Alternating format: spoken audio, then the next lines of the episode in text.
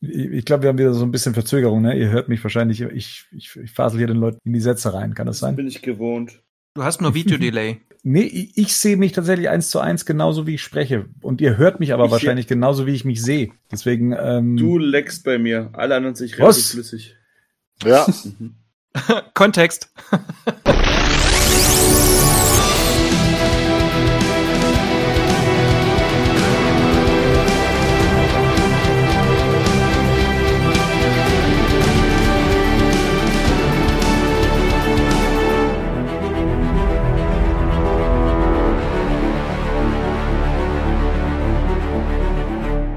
Ausgabe 97 des Batman News Badcasts. Ich bin der Bernd. Ich sag Hallo und ich sag Hallo zum Marian. Servus. Hallo. Ich sag Hallo zum Gerd. Abend. Ich sag nochmal alles Gute nachträglich zum Geburtstag Rico. Danke, hallo. und wir haben heute einen speziellen Gast bei uns. Das ist der Andi, da sage ich jetzt schon mal Hallo. Mahlzeit. Grüß dich. Wir kommen gleich zu dir und wir erzählen, warum du hier mit dabei bist. Wir geben mal kurz einen kleinen Einblick, worüber wir heute sprechen wollen. Und zwar, wir blicken heute zurück auf die San Diego Comic Con at Home, um was es dort Batman-Relevantes zu sehen gab, wenn überhaupt. Und dann werfen wir natürlich einen großen Blick auf die Justice Con, die gleichzeitig stattfand und äh, sich mehr oder weniger exklusiv um Zack Snyder's Justice League drehte. Aber bevor wir uns ins Snyderverse werfen, äh, sei nochmal vorab gemerkt, ähm, Ausgabe 97, das heißt, nach uns gibt's noch zwei Ausgaben, kurz bevor wir dann zur hundertsten übergehen. Das heißt, noch nicht mal in einem Monat ist es soweit. Batmannews.de wird 20 Jahre alt und man glaubt es ja kaum, als wäre das ein, ein, ein kausaler Zusammenhang. Die hundertste Ausgabe steht damit dann auch noch an. Und weil das ja eh schon so ein schöner Versprecher ist, nennen wir das Kind doch da mal beim Namen. Das wird dann 100 Jahre Batman News. So heißt das Ding jetzt ab 23. August ab 18 Uhr auf YouTube, was natürlich dann auch auf Facebook verlinkt ist. Ähm, alles weitere findet ihr dann auch auf batmannews.de. Da gibt's dann kurz vorher noch mal eine Ankündigung, dann könnt ihr euch das abonnieren, könnt ihr euch ja hier das Glöckchen äh, anklicken und so weiter, was man heutzutage äh, machen muss, um noch erinnert zu werden. Aber ja, 100 Jahre Batman News am 23. August ab 18 Uhr. So, und jetzt kommen wir zum Andi. Andi, ich grüße dich. Servus. Hi Bernd, danke, dass ich dabei sein darf. Ja, immer, immer wieder gerne. Ich hoffe, dir geht's gut soweit und bist nicht allzu aufgeregt. Nee, alles schön. Ich hoffe, ihr kommt gut durch die Corona-Zeit. Ja, bis, bislang, wir sind noch da, sagen wir mal so. Sehr schön. So, du hast ja jetzt auch das, ähm, fragwür die fragwürdige Ehre, uns auch hier zu sehen jetzt, äh, weil für alle, die das nicht wissen, wir sehen uns hier gleichzeitig per Webcam. Äh, ist irgendeine Enttäuschung mit dabei? nee, alles schön, alles gut. Okay. Alles gut. Anni, wir haben ja, ähm, wir haben einen Grund, dass wir dich hier eingeladen haben und äh, oder du ja auch gesagt hast, hey, nehmt mich mal gerne mit in die nächste Folge, in der wir über den Snyder Cut sprechen. Und ähm, du hast ja auch schon seitdem der Snyder Cut jetzt äh, offiziell gemacht wurde, auch immer wieder ähm, in den Kommentaren auf Batman News verraten, hey, da könnte das kommen, das gibt's schon, der ist schon gesichert, äh, der, der, der Soundtrack ist fertig, etc. Also du hast äh, da ja schon immer mit Infos ähm, geprahlt, hätte ich jetzt fast schon gesagt. Ähm, was mir allerdings dann aufgefallen ist, als ich dann mal geschaut habe, ob wir uns schon mal über, über Justice League unterhalten haben, da habe ich das hier gefunden. Justice League. Ich fand den großartig. War genau die Story, die ich nach Batman wie Superman und Man of Steel erwartet habe. Die Charaktere waren geil getroffen, die haben geil gespielt, die haben geil harmoniert. Wie ich finde, es wird bestimmt noch viele Menschen geben, die das nicht so finden werden. Aber wenn jemand was finden will, dann findet er auch was. Die zwei Schnurrbart-Szenen, ja gut. Ähm, ich glaube, besser konnte man das ehrlich gesagt nicht retuschieren. Die Auferstehung fand ich super inszeniert, sinngemäß irgendwie. Man kommt nicht auf die Idee zu sagen, ja, wie konnte das denn jetzt irgendwie sein, obwohl das ja eigentlich nicht so ist und obwohl das eigentlich gar nicht geht. Ich fand's gut, fand's geil. Ähm, Steppenwolf war für mich ein würdiger Gegner. Auch hier, ja, ich habe schon das in den letzten Tagen schon öfter gelesen, dass er ein schlechter Gegner sei. Aber für diesen Film war er perfekt, weil der Fokus in diesem Film liegt ganz eindeutig auf die Liga, wie die Liga zusammenkommt, die Auferstehung des großen Blauen.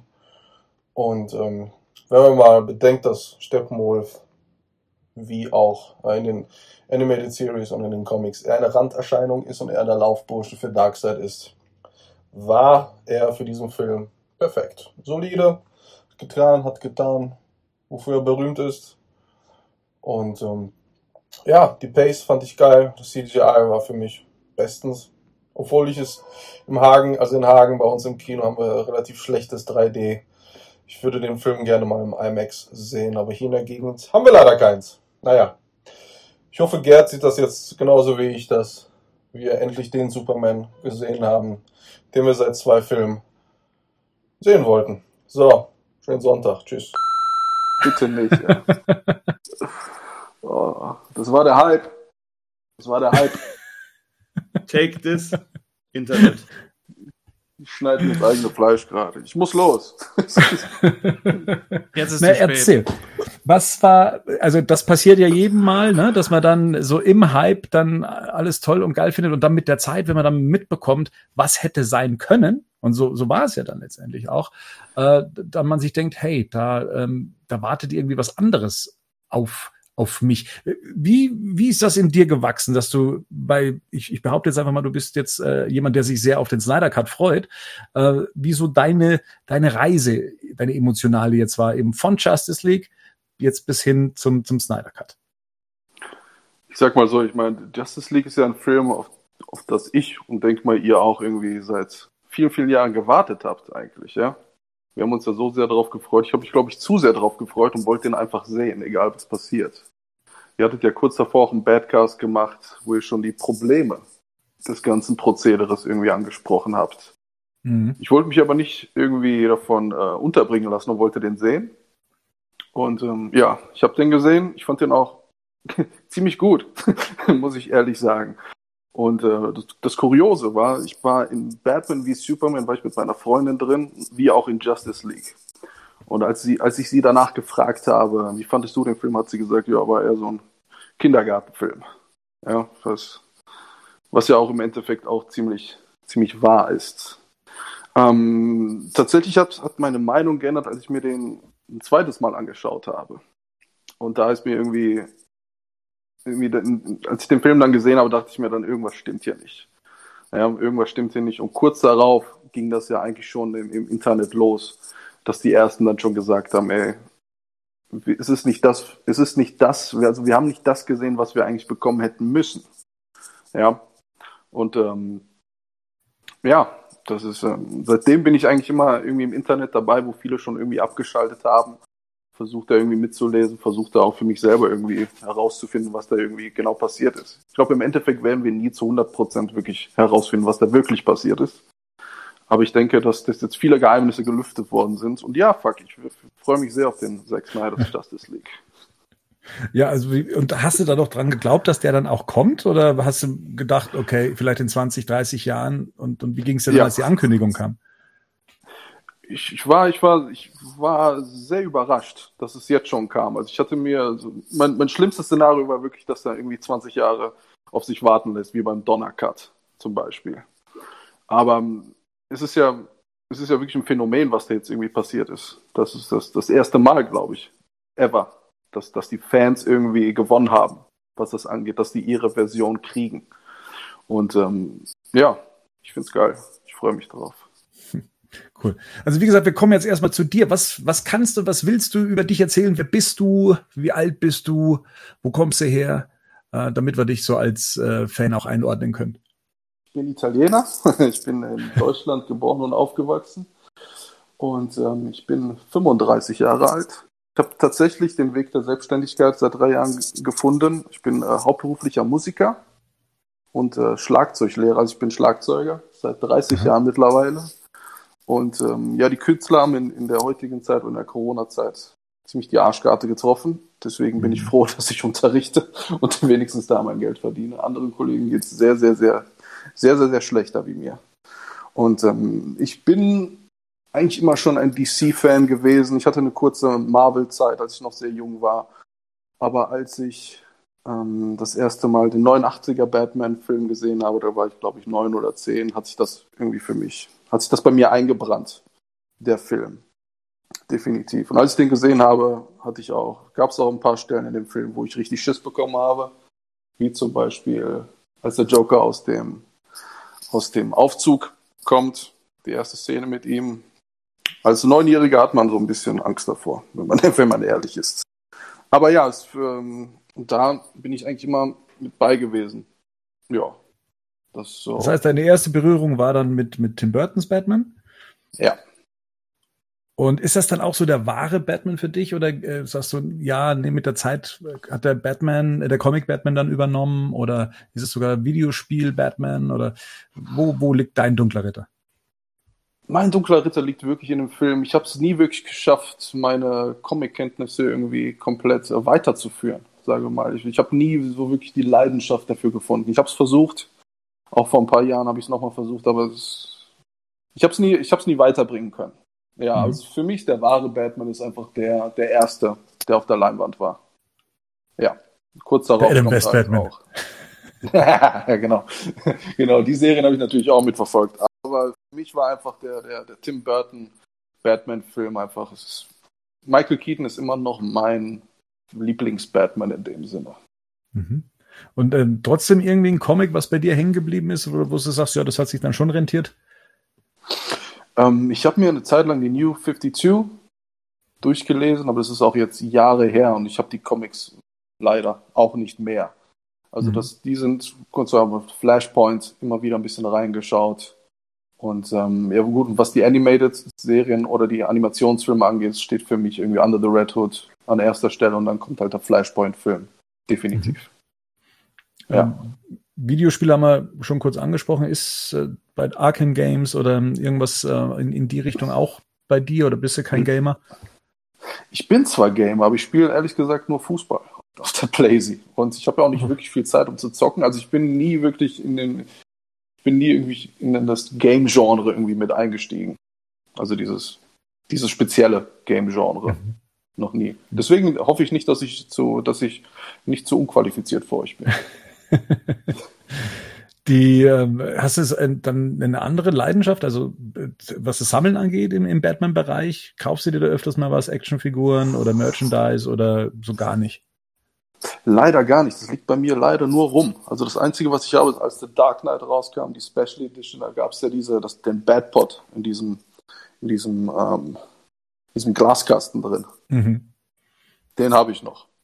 Und ähm, da ich auch nicht alleine lebe, sind diese Sachen auch nicht so gern gesehen. Verstehe, nein, verstehe. Aber, nein, aber Spaß beiseite, nein. Alles cool. Aber nee, auch nicht. Auch nicht. Das ist, ist verstaubt und dann schmeiße ich es irgendwann weg, weil es irgendwie runtergefallen ist. Ich habe, nee, meine Leidenschaft ist das leider nicht geworden. Leider.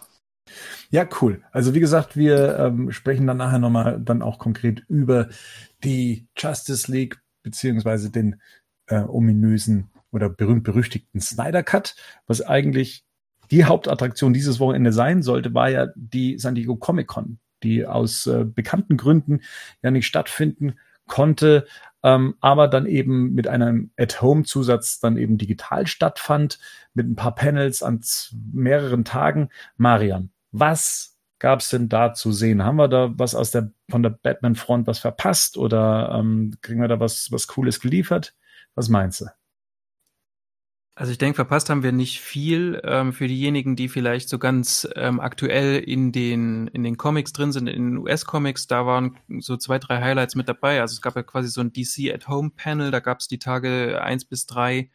Ähm, da waren so die vor allem die aktuelleren ähm, na, Autoren und Zeichner. Da haben sich über gerade die großen Event, äh, Events unterhalten. Dark Knights Death Metal war ein großes Thema und auch der Joker War ähm, und ich habe jetzt gelernt, dass der Mann tatsächlich Tynien ausgesprochen wird. Das ist alles ähm, merkwürdig. Ansonsten äh, gab es da nicht so viel. Ich glaube, das liegt einfach daran, dass ähm, DC Fandom, ähm, also dass wir ja da, dass, dass, dass wir da kurz davor sind. Das ist ja kurz vor ähm, 100 Jahre Badcast. Und ähm, es gab eher so ein paar Sachen, die so ein Stück weit sch schön waren, fand ich. Also es, es gab, ein, fand ich sehr schön äh, Tribut so an Dennis O'Neill. Den hat ähm, Travis Langley geleitet. Das ist dieser ba ähm, Batman in Psychology, der das Buch geschrieben hat. Ähm, hat er zu Paul Levitz eingeladen, Larry Harmer, Michael Aslan und so weiter.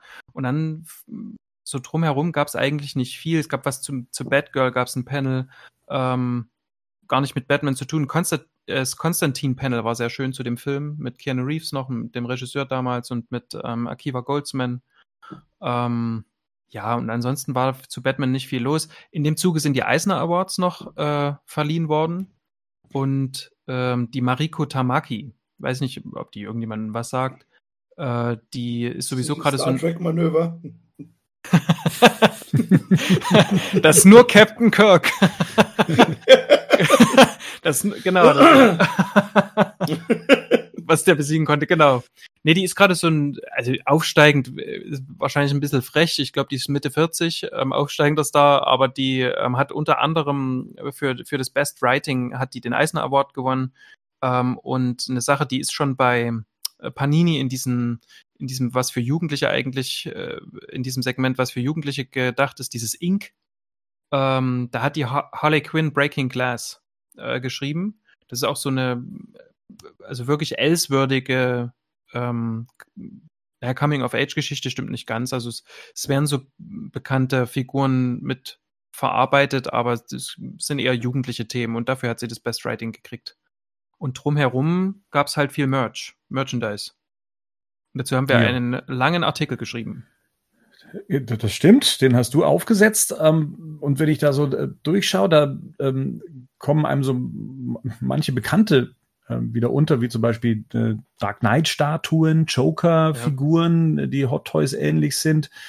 Ich sehe auch äh, Merchandise von den Iron Studios zu äh, der 66er Batman-Serie, äh, also Batman auf dem Surfbrett, den Joker auf dem Surfbrett und beide tragen dann auch eben diese äh, Bermudas, ähm, wie man sie mhm. damals in der Serie auch gesehen hat. Das ist sehr witzig, aber wahrscheinlich auch irrwitzig teuer, ähm, so wie ich die Iron Studios kenne.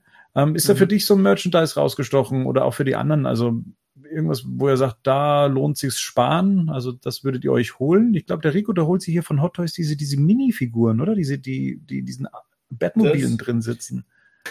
Die, die und die Dark Knight Figur für zweieinhalbtausend Euro mit den blauen Augen, die ich so toll finde. Endlich hat man die auch mal. Wisst ihr, welche ich meine? Die von ja, Prime One. Von Prime One. Die, ja. die Babys, die und was könnte ich mir noch vorstellen? Vielleicht noch so ein paar, ja, irgend so eine Elseworld-Batman-Figur. das ist also drei Sachen, die ich lustig. Nee, ja, ja. Wollt ihr jetzt eine ernsthafte Antwort von mir dazu? Yeah. Achso, ich dachte, das war eine. Vor einem Jahr wäre das noch eine ernsthafte gewesen von dir. Ja, aber ich kaufe mir das Zeug nicht. Also nicht mehr, oder habe ich es noch gar nicht gekauft. Mhm. Es ist ja, ich, ja, ich, ich frage mich halt immer tatsächlich, als ich auch, ich habe mir, wie gesagt, die ganzen Sachen nicht angeguckt. Ich habe nur das durchgelesen, was Marian geschrieben hat. Und ich frage mich immer, wo da die Daseinsberechtigung ist, nochmal ein Dark Knight Batman in einer anderen Größe zu machen. Also nicht, dass das man nicht schon viel, also ich meine, Bernd, du hast ja schon zwölf davon in allen Größen und, und, und dann hast du noch irgendwie Backhofenhandschuhe und irgendwie noch Autofelgen. Und die habe ich wirklich. Irgendwann, also ich weiß.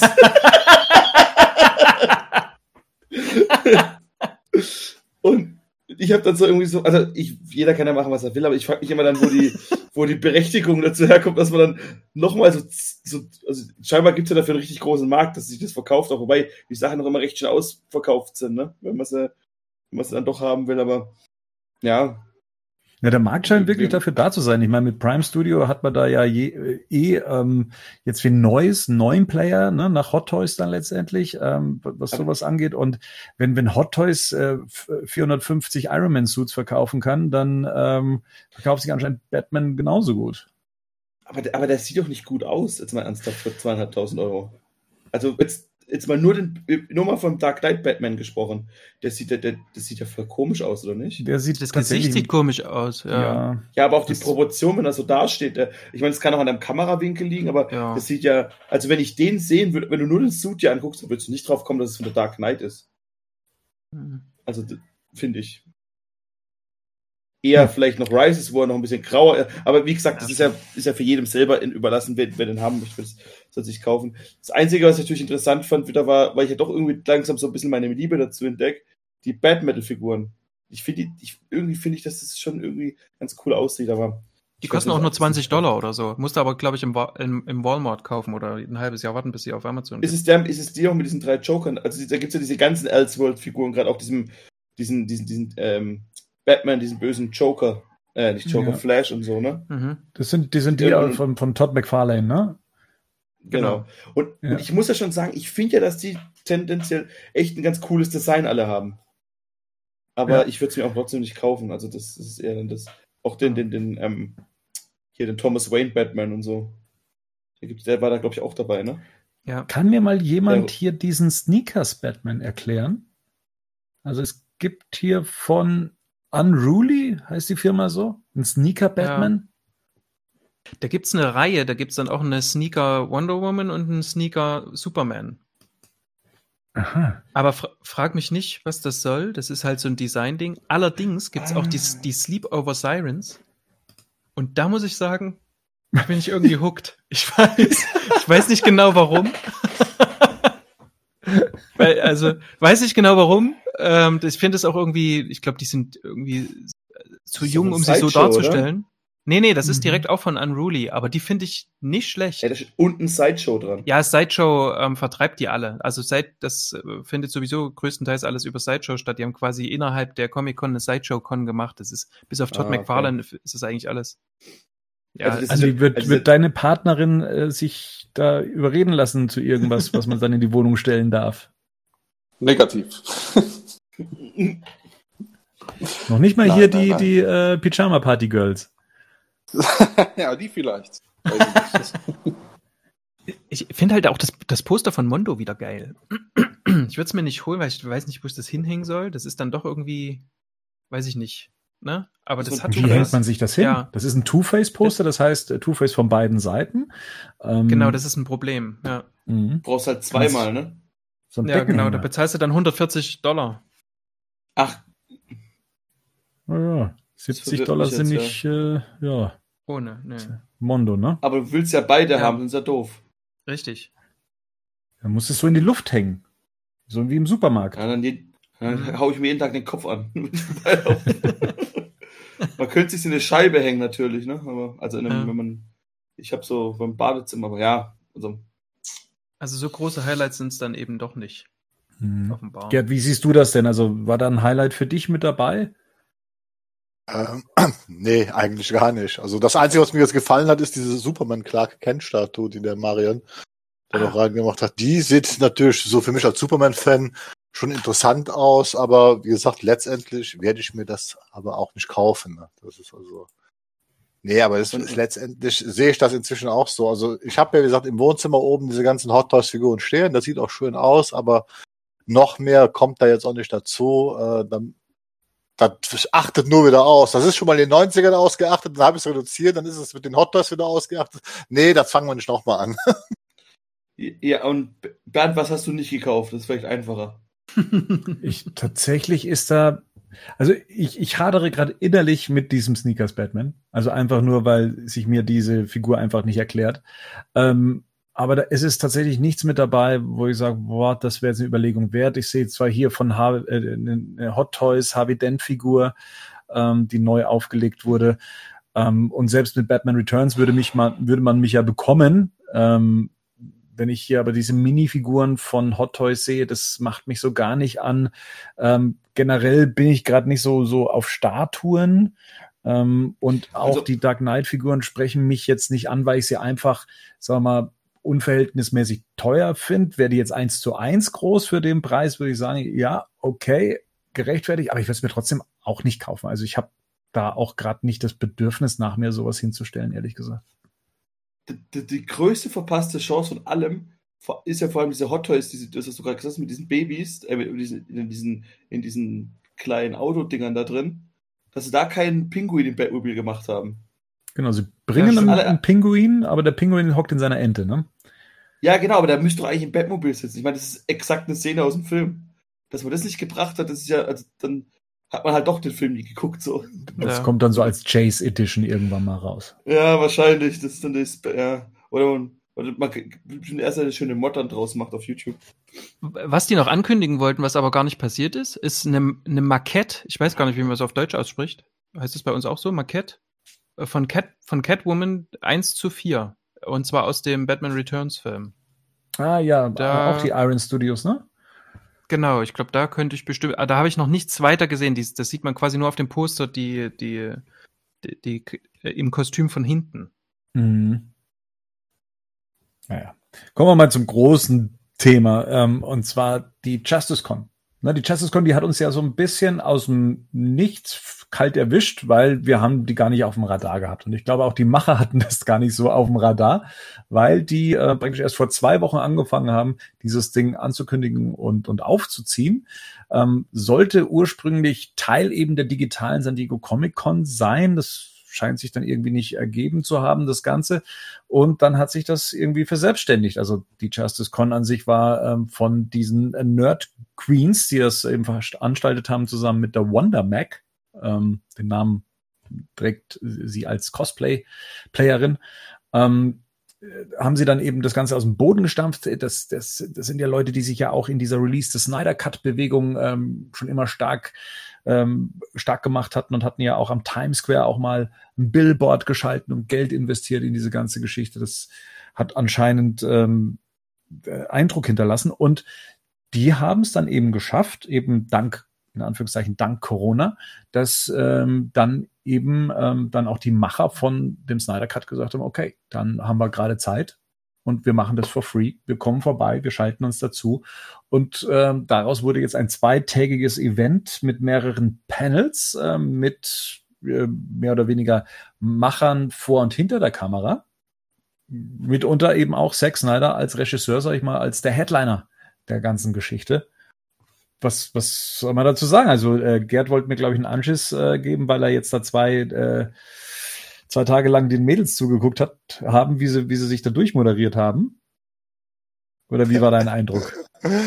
Ja, gut. Also erstmal, das darf jetzt auch nicht zu hart klingen. Also es ist natürlich äh, bewundernswert, dass die das so auf die Reihe bekommen haben. Ja, krass. Ähm, das ist schon mal mega krass, weil man hat ja gemerkt, die machen das nicht beruflich, das sind Fans, die da dran gehen. Ne? Und genau dieses Fan-Sein ist aber dann auch in der Ausführung was so hinderlich gewesen. Also die Panels waren teilweise zu lang, die Fragen drehten sich immer wieder im Kreis. Äh, man hat gemerkt, es fehlte der letzte Schliff dabei, so, so ein bisschen äh, ja, Feinschliff reinzubringen, um das Ganze interessant zu machen. Ja, wenn man genau hingehört hat bei den einzelnen Panels, der Informationsgehalt war oft nicht auf Anhieb so groß. Wenn man aber dann mal so zwischen den Zeilen zugehört hat, äh, sind doch einige Sachen bei rumgekommen, über die wir ja gleich noch sprechen werden. Mhm. Ja, dass der Informationsanteil nicht so hoch war, das lag ja mitunter auch daran, dass sie nicht viel erzählen durften, genau. größtenteils.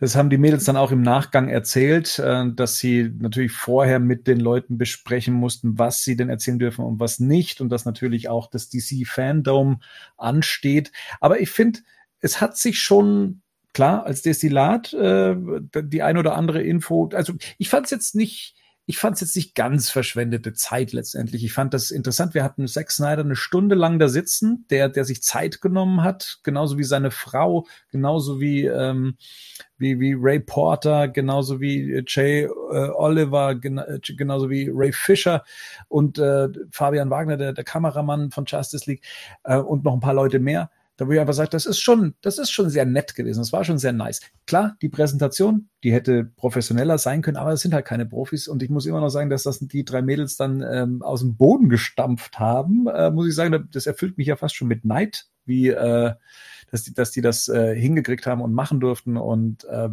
und wenn man sich das nochmal, ihre Final Words bei YouTube anschaut, wie aufgeregt sie waren in der Zeit, überhaupt nur mit diesen Leuten da zu sitzen, ähm, ohne dass man sich körperlich äh, praktisch in dem Fall äh, nahe ist, das, das war schon, das war schon beeindruckend. Man hat auch gemerkt, wie ihnen die Last abgefallen ist nach diesen zwei Tagen, besonders weil sie noch einen Watchman, einen gemeinsamen Watchman-Abend äh, vor sich hatten, den sie sich noch anschauen wollten.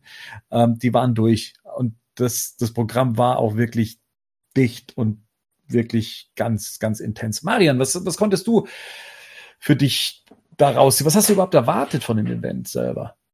Also ich habe nicht viel davon erwartet tatsächlich, weil ich habe mir gedacht, was wollen sie denn zeigen? Also ich, das, das kommt jetzt bestimmt wieder mega unsympathisch rüber. Mhm. mhm. ähm, aber es, wir wissen, also ich bin der, ich bin der Überzeugung, dass wir einfach ja wissen, so zu großen Teilen, wie dieser Film so ungefähr aussehen wird, ähm, was uns erwartet. Das haben wir hier auch schon gesprochen. Es gibt, ähm, es gab viele Sachen, die wir zusammengetragen haben, ähm, jetzt auch über verschiedene Casts. Und ich, ich, das, das Problem ist einfach, dass ich glaube, das muss ja gar nicht so sein, aber dass ich glaube, ich, wenn jetzt ein Trailer kommt, bin ich einfach nicht, nicht völlig overwhelmed. Also ich denke einfach, ja, Ja, klar kommt das vor. Wie, wie, wie, wie kommt das?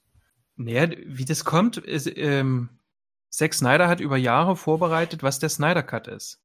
Es gibt Fans, die gucken sich, also ne, auch gerade hier ähm, in dem Interview mit Zack Snyder, wir kommen ja dann noch dahin, da geht es um einen Schnipsel von, ich weiß nicht mal, ich weiß nicht, ob der, na, eine Sekunde wird da schon dauern, ne? Ein, zwei Sekunden.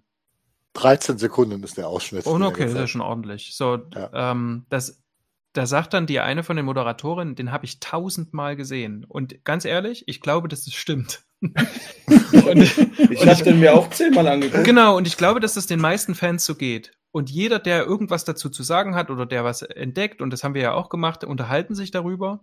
Ähm, das heißt, es steht schon alles irgendwo und äh, auch weil wir gerade hier diesen Cast machen und Sachen zusammengetragen haben, haben wir das alles schon irgendwie zusammengetragen. Das heißt, Aber das hast du doch gar nicht wissen können vorher, dass er da seinen schwarzen Suit trägt. ja, also über den schwarzen Suit haben wir doch auch schon im Vorhinein gesprochen. Ja, aber wir haben uns beratschlagt, wo der überall drin vorkommen könnte. Aber das jetzt dann so zu sehen und auch zu wissen, dass es der blau-rote Suit ist, ist jetzt schon sehr anmaßend von dir zu sagen, dass du alles weißt. Das habe ich nicht gesagt. Ich habe tausendmal gesagt, ich glaube. Ja, du glaubst, aber, aber, Ja, aber glaube dann ich das so zu sehen und was möglich ist, finde ich Also dann ich- schon. also- Also, Jetzt hör mal zu, ich wurde ja nach meinen Erwartungen gefragt. Und, und das ist es dann. Mich erinnert das so ein bisschen an die, ähm, ihr kennt ja noch die Bravo, die Zeitschrift, und in der gab es ja so den, den Film-Fotoroman. Ne? Ach ja. zu allen großen Filmen, die damals immer zu jeder Zeit rauskamen. Und da gab es mal für mich ein Erlebnis, und zwar, das war der Filmfotoroman zu Teenage Mutant Ninja Turtles 2, Das Geheimnis des Us. Und der war der Film mit, mit ähm, ich glaube, 30 Bildern abgebildet, inklusive Ende. Und was mir noch nie passiert ist, obwohl ich den Fotoroman schon kannte, also von anderen Filmen, als ich den Film geguckt habe, hatte ich das Gefühl, ich habe das alles schon gesehen. Ich glaube, das ist das so in etwa, wie, wie Marian das meint. So, Ja. Man hat, wenn du den Film dann siehst, dann ähm, denkt man sich, ja, okay, das ist das jetzt in bewegt und ach, das führt jetzt dann zu dem. Zumal wir ja auch das Grundgerüst von Justice League ähm, als Film ja eigentlich durch den durch die Kinofassung ja schon kennen. Im Prinzip hat euch Sex, äh, Joss Whedon gespoilert. Oder Warner Brothers oder wer auch immer. Aber ich habe ich hab eine kleine Hoffnung und zwar, und die liegt darin begründet, dass ähm, Zack Snyder keine kurzen Filme erzählen kann und jetzt die Möglichkeit hat, das ganze Ding tatsächlich auszuwalzen und zwar wirklich so, wie er das plant. Ich habe ähm, ich habe viele, viele schlechte Worte über Zack Snyders Filmkunst verloren. also zumindest was BBS betrifft. Aber ich glaube, wenn der jetzt hier so die Möglichkeit hat, das vielleicht auch ein bisschen strukturierter zu erzählen, dann kann ich mir gut vorstellen, dass ich trotzdem danach da sitze und denk, jo, das war schön. Ohne dass es jetzt, also ich werd, ich glaube nicht, dass ich große Wow-Momente habe, ne? Aber ich glaube, ich kann da sitzen und sagen, das hat sich, das war ein gutes Feeling, das ist viel besser als der Joss Whedon-Film, etc. etc. So, Andi. Jetzt lass mal vom Stapel. Wie ist es denn bei dir? Ich, ich nehme an, deine, deine Hoffnungen in den Snyder Cut oder wie es Zack Snyder ja gerne selber haben möchte, also Zack Snyders Justice League. De, deine Erwartungen sind einfach höher. Ja, das kann man so sagen. weil, weil im Endeffekt, das hat ja auch er, er selber gesagt, alles, was wir von ihm irgendwie gesehen haben, die Fotos, die er da gepostet hat, einfach nur die Spitze des Eisbergs ist. Auf das, was wir uns eigentlich freuen dürfen. Deswegen sind meine Erwartungen sehr, sehr, sehr hoch. Und was die Justice Con angeht, ich meine, für mich war das eher ein Appetizer für, die, für das DC-Fandom, was dann, denke ich, in sehr hoher Qualität einfach auch am Start sein wird. JusticeCon fand ich halt cool, weil es für Fans, für die Fans war. Und ähm, sah auch so aus, das fand ich auch cool. Und wie du, wie du vorhin schon gesagt hast, die durften halt nur das erzählen, was sie erzählen durften. Ja, wie gesagt, ich, ich finde, das ist ein Appetizer für das DC-Fandom, Mhm. definitiv. Du hast ja ähm, auch viel zum Snyder Cut gesammelt. Ne? Wie, wie sah der Film ursprünglich aus? Was war ursprünglich geplant und, und äh, was für Szenen wurden gedreht? Welche sind von Whedon? Welche sind von Snyder? Ähm, manche Sachen sind ja da schon krass unterschiedlich. Auf, auf was freust du dich am meisten, zumindest aus deiner Erwartung heraus? Also, wo sagst du dir da, erhoffst du dir am meisten von? dass der Film besser wird.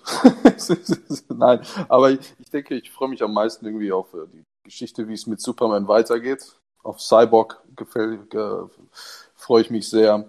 Flash ist bestimmt auch nicht der Flash, den wir da im Josh Whedon-Film gesehen haben. Ich denke, der wird um einiges anders sein. Und ähm, ja, es ist und klar, Zack Snyder kann keine kurzen Filme drehen, was ich auch cool finde. Und ähm, ja, Würdest du es als Film sehen oder als Serie?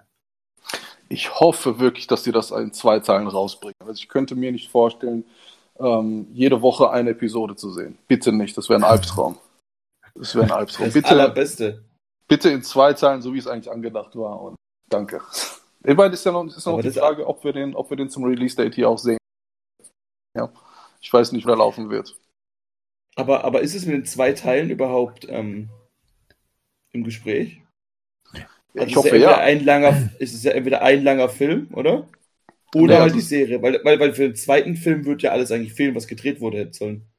Zack Snyder hat ja gesagt, dass irgendwie diese Serielle irgendwie passender ist. Aber eine Serie ist ja, sind ja auch zwei Teile aus einem. Kann, kann man so sehen, aber natürlich das HBO ähm, Prinzip der Serie, ne, der Verwertung, für die ist das natürlich lukrativer, wenn du den Zuschauer über Wochen hinweg, äh, am besten noch über einen Monat, über den Testmonat hinweg, dann auch noch an dich binden kannst. Ähm, da würden dann schon so, was weiß ich, vier, fünf Folgen sich ganz, äh, ganz gut machen. Und ja, dieser, dieser, was, was Rico gerade eben meinte, von wegen diesen zweiten Teil von Justice League, das ist ja der ursprüngliche Plan gewesen, dass ja Justice League ein Zweiteiler hätte sein sollen, der ja dann eh schon runtergestutzt wurde auf einen und wir jetzt hier die Möglichkeit haben, das Ganze zumindest in der kompletten Länge zu sehen, wie es noch als quasi Zweiteiler geplant war. Aber auch schon nicht mehr eigentlich. Also das, der, der Zweiteiler wurde ja schon vor dem Dreh gestrichen. Richtig. Na gut, wollen wir mal gucken, Hm. was uns so die einzelnen Panels äh, gebracht haben. Fangen wir mal bei Ray Porter an, der ja Darkseid schon gesprochen hatte im Vorfeld und dann ähm, jetzt auch noch mal sprechen wird. Ne? Also auch er konnte ja nicht viel über die Rolle selber sprechen. Er dürfte also, das hat man schon vorab gesagt, nicht über das Erscheinungsbild oder auch die Stimme, die er anwendet, ähm, sprechen. Er hatte in der Vergangenheit schon so seine Ahnung und er hat Gerüchte gehört. Er war ja auch einer von den Leuten, die ja dann so noch nicht mal offen zugeben durften, dass sie äh, Teil des Films sind und auch im Nachhinein war es sehr schwer für ihn und erst als das geleakt ist, konnte er dann mal was dazu sagen. Ähm, und er hat aber eigentlich auch von dem, von dem Ganzen erst erfahren, ähm, als es dann auch öffentlich gemacht wurde auf, ähm, von, von, von Snyder. Ähm, was den Charakter angeht, sagt er selber, dass er selber nicht denkt, dass Darkseid sich als einen Bösewicht sieht, wie es ja oft bei den Bösen ist, dass die ja eigentlich denken, das Richtige zu tun. Und er musste nicht vorsprechen für die Rolle. Zack wollte ihn einfach, weil er, und das fand ich ganz interessant, Ray Porter, praktisch bei diesen Drehbuchlesungen, also wenn mal alle Schauspieler zusammensitzen in einem Raum und sie das Drehbuch durchgehen, er praktisch die, die Erzählerstimme war des Ganzen. Er hat das Drehbuch dann laut vorgelesen, so wie Mark Hamill damals bei äh, Episode 7. Und ähm, dann hat Zack Snyder gesagt, du, dich will ich als Stimme, Stimme von Darkseid. Ich sag nix. Sag ich's. Rico, Rico will Thanos sagen. naja, ein, ein Bösewicht, der sich als Bösewicht sieht. Und ja, also es war halt da gerade schade, dass man halt, dass halt kaum halt Informationen halt dazu irgendwie sagen durfte. Ich meine, man hätte ja mal so ein Bild von Darkseid mal zeigen können, oder? Oder würde es dann erst nächste Woche kommen? Nee, drei Wochen. Nächsten Monat, ja, das kann, das kann äh, alles auch erst. Also die, die Grundhaltung musste man dann auch irgendwann, und das haben die Mails ja auch immer vorab gesagt, dass sie, dass es ihnen jetzt nicht möglich ist, hier ähm, alles preiszugeben, was für die, was dann eben für das größere Event dann äh, gedacht ist. Das war, man musste sich die ganzen Infos, wie Gerd schon gesagt hat, so aus, so aus den Zwischentönen rausziehen.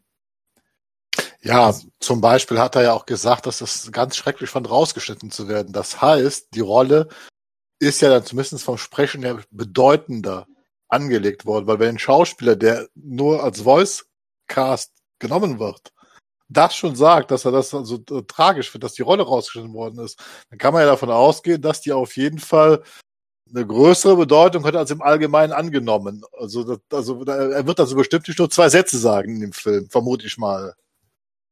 Äh, Gerüchte zufolge hieß es ja, dass er nur am Ende irgendwie kurz zu sehen ist. Am über- Kampf da, ne? Genau, nach dem Kampf in der History Lesson, die auch, äh, was ich glaube und was viele andere glauben, auch definitiv länger dauern wird. Also definitiv länger werden wird als das, was wir gesehen haben. Und in einem Interview hat Ray Porter hat auch gesagt, dass er auch Szenen mit, mit Syrian Heinz, Heinz, boah, ich kann den Namen nie aussprechen, ähm, gespielt hat, also gedreht hat. Also ich denke, dass, dass es auch da ein bisschen Backstory geben wird, was das angeht. Ich meine, Mhm. vier Stunden kann man viel erzählen. Das ist das am Ende, darf man das spoilen? Nein. ähm, das ist das, wo, wo, nachdem die Justice League den Steppenwolf besiegt hat, ne? ja, Ähm, dann, dann flieht er durch diese Schall, durch die Boomtube und dann. Nicht ganz. kommt- ah, nicht, okay, dann äh, hau mal raus. Ich glaube nur stellenweise. Ach ja, Ja, Der teilweise, der nicht stellenweise, oder? teilweise. Und dann kommt Also- Thanos, äh, Darkseid und tritt auf den Kopf drauf. Oder? So ist doch geplant. Ähm, ja, also auf jeden Fall wird, ähm, wie die das, wie, äh, Wonder Woman wird ähm, Steppenwolf den Kopf, ab, Kopf abhacken. So wie, so wie Thor in Endgame. Den ich nicht gesehen habe. Hä? Ach, da haben wir es wieder. Da haben wir es wieder. Das kannst Das du nicht war- wissen, Andi. Das ist hier Ja, wir, Das war die, Re die Regel, die wir vergessen haben. Bitte Ja. nichts über Endgame erzählen, weil Bernd den immer noch nicht gesehen hat. Generell Ende, Ende von Filmen ganz schwierig. Er ist aber ganz grundsätzlich, Aber der ist ist aber ganz grundsätzlich gespoilt. Ich kann dich aber, ich kann dich aber beruhigen, dass das nicht das Ende war. Das stimmt. Doch, das Ende von Thanos. Nein, war es nicht, war es nicht. Fa- fairerweise sind halt auch jetzt die beiden Gegner jetzt sich schon sehr ähnlich, ne? Muss man auch sagen. Ja, ja. Also ich mein, die sind ja Ja. sind sich ähnlich. Die haben beide. Darkseid ist vielleicht noch ein bisschen Böse. aus den Comics, ich finde mal böser, aber scheinbar sieht er sich ja auch nicht als ein Bösewicht. Von dem her. Nee, ich, das, das glaube ich aber ehrlich gesagt nicht, weil wenn ihr irgendwie Zack zugehört habt, was ich denke, dass ihr getan habt, dann hat er auch über Steppenwolf gesagt, also dass es dem wirklich alles wurscht ist. Steppenwolf, ja. Ja, dem wird alles wurscht sein. Hauptsache er wird irgendwie von Darkseid irgendwie wieder anerkannt. Und ich denke mal, Darkseid wird da in dem Sinne nicht viel besser sein. Ich glaube, dem ist alles wurscht, Invasion, so viel Tote wie geht und dass er das auf jeden Fall rocken will. Also ich denke nicht, dass er sich als, als, als, ähm, als Held sehen wird. Komplizierte Familienverhältnisse. Das würde Ja. auch, das würde auch zu den, zu den Comic ähm, Or Origins nicht passen. Also, ne, Darkseid ist ja im Gegensatz zu Thanos tatsächlich ja auch ein Gott. Also, Mhm. der hat ja eine ganz, er hat ja ganz andere Maßstäbe. Also, da bin ich bei Andy, ne? Also, das ist jetzt nicht. Eigentlich ist egal, was Ray Porter, was der dazu sagt, also rein von den Comics her wäre es dann, ist es eben keiner, der jetzt so besonders ähm, da, darauf pass, aufpasst, zum Beispiel, dass, ach so, das kann ich jetzt wieder nicht sagen. aber sind, sind die sind die Titans nicht auch Gods in dem Marvel-Universum? Da ist er von Titan und da, da kommt doch alles her. Alle, alle ähm, Menschen entwickeln sich doch da von dem Planeten irgendwie weg. Ja, aber du hast ja ganz grundsätzlich bei Marvel hast du ja trotzdem immer noch sowas, ähm, dass es irgendwie menschlicher ist und nicht so, nicht so, so godlike. Ne? Also, Besser wenn- halt. Na, na, das nee, würde ich jetzt nicht sagen. Das kommt halt drauf an, ob du jetzt so sagen oder so Zeug magst. Nein, nein, also. Das ja, lasse ich mir hier. Nee, nee, das, das, das gehe ich gerne mit ein. Ich, ich hab, ich hab Zeit. nee, also ich wollte ja, ja, ich meine, was ich, was ich damit sagen wollte, ich, die sehen sich ja nicht nur recht ähnlich vom Erscheinungsbild, sondern die haben ja auch, wobei ich dann, oh, Thanos hat ja vielleicht noch mehr dann, eine, ähm, wie soll man sagen, in den Comics will er, glaube ich, den Tod einfach nur ähm, Umarmen. umarmen, k- k- knutschen. Die Tod Genau. ist ja eine Frau im Marvel-Universum. genau. Das haben sie ja weggelassen bei den Filmen und deswegen ähnelt es dann schon wieder ein bisschen mehr den, den, die beiden Figuren, auch was man dann gelesen hat, mit Zeitreisen und Und Darkseid ist älter. Der war zuerst da. Punkt. Apropos älter, äh, von Darkseid wird es ja dann auch die jüngere Version geben, ne? In der History Lesson. Wie, wie heißt der nochmal? Uru, Uruguay? Nee, wie heißt Das der? weiß Zack Snyder selber nicht, wie der heißt. Uxa, Uxas. Uxas. Ux. Yuxis, ja, Das oder Uxas. Uxas nennt ihn Zack Snyder, weiß aber selber nicht. Da haben die, genau die Fans ja, äh, komisch. Ich glaube, Kirby hat immer alles sehr so. Also von Jack Kirby stammt das ja. Ich würde sagen, der, wenn wir den Deutsch aussprechen, sind wir, glaube ich, näher dran, als wenn wir ihn Englisch aussprechen. Und Zack Snyder ist ja auf Nummer sicher gegangen, dass der Name im Film nicht erwähnt wird, weil keiner weiß, wie der ausgesprochen wird. Ja, das Ja. Das war damals bei der Raja Ghul und äh, Rasal Ghul ja auch schon der Fall. Ne? Da hat man ja auch schon unterschiedliche Formen des, äh, des Aussprechens. Eine kurze Sache. Und zwar im, im, im Theatercut, äh, wo, wo, wo Steppenwolf vor den, vor den Motherboxen steht, äh, heult er ja rum und sagt, dass er wieder, dass er endlich ein New God werden kann. Aber in den Comics ist er ja schon ein New God. Also wurde auch seine Geschichte, auch die mit der Mutter in der Box, definitiv vollkommen verändert. Dann würde ich sagen, schauen wir mal, was äh, Jay Oliver zu sagen hatte. Von dem war ich ein bisschen enttäuscht. Da hatte ich mir ein bisschen mehr versprochen.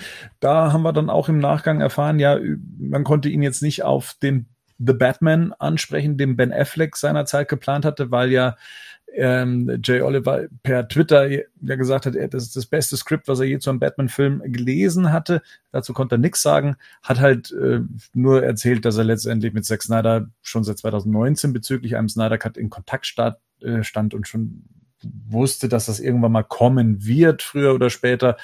Ähm, dass es so schnell ging, äh, war, war für ihn auch überraschend. Und ja, würde Zack Snyder jetzt Nachdrehs planen, würde er natürlich sehr gerne mit ihm zusammenarbeiten, um dann die Storyboards zu zeichnen. Aber dies scheint bislang nicht der Fall zu sein, da ja auch aktuell keine Dreharbeiten stattfinden können, Corona bedingt. Ja. Dann hat man Ray Fisher.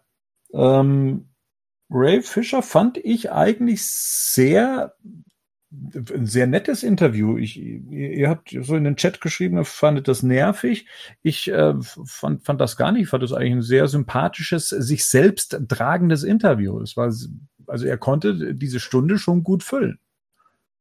Mit ihr meint ihr, meinte Bernd übrigens Marian und Gerd, Nee. die es nicht gesehen hat. Nee, äh, mit ihr meint äh, Bernd Gerd.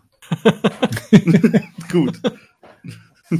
Marian hat mich nur äh, immer im, im Chat bestätigt. Ähm, äh, aber das liegt ja auch daran, weil Bernd ist ja Ray Fisher Fan und Ray Fisher Supporter. Also Das seitdem. So ganz seitdem- generell. So, so ganz generell. Ne? Deswegen haben wir da unterschied unterschiedliche, unterschiedliche Meinungen, sag ich mal, so ganz einfach. Ja, ne? Äh, Weil einige Bernd Joss Sachen- Whedon hasst. Der hasst ihn. Genau, genau. Nein, ich denke Und mal ganz einfach. Feminismus. Ja.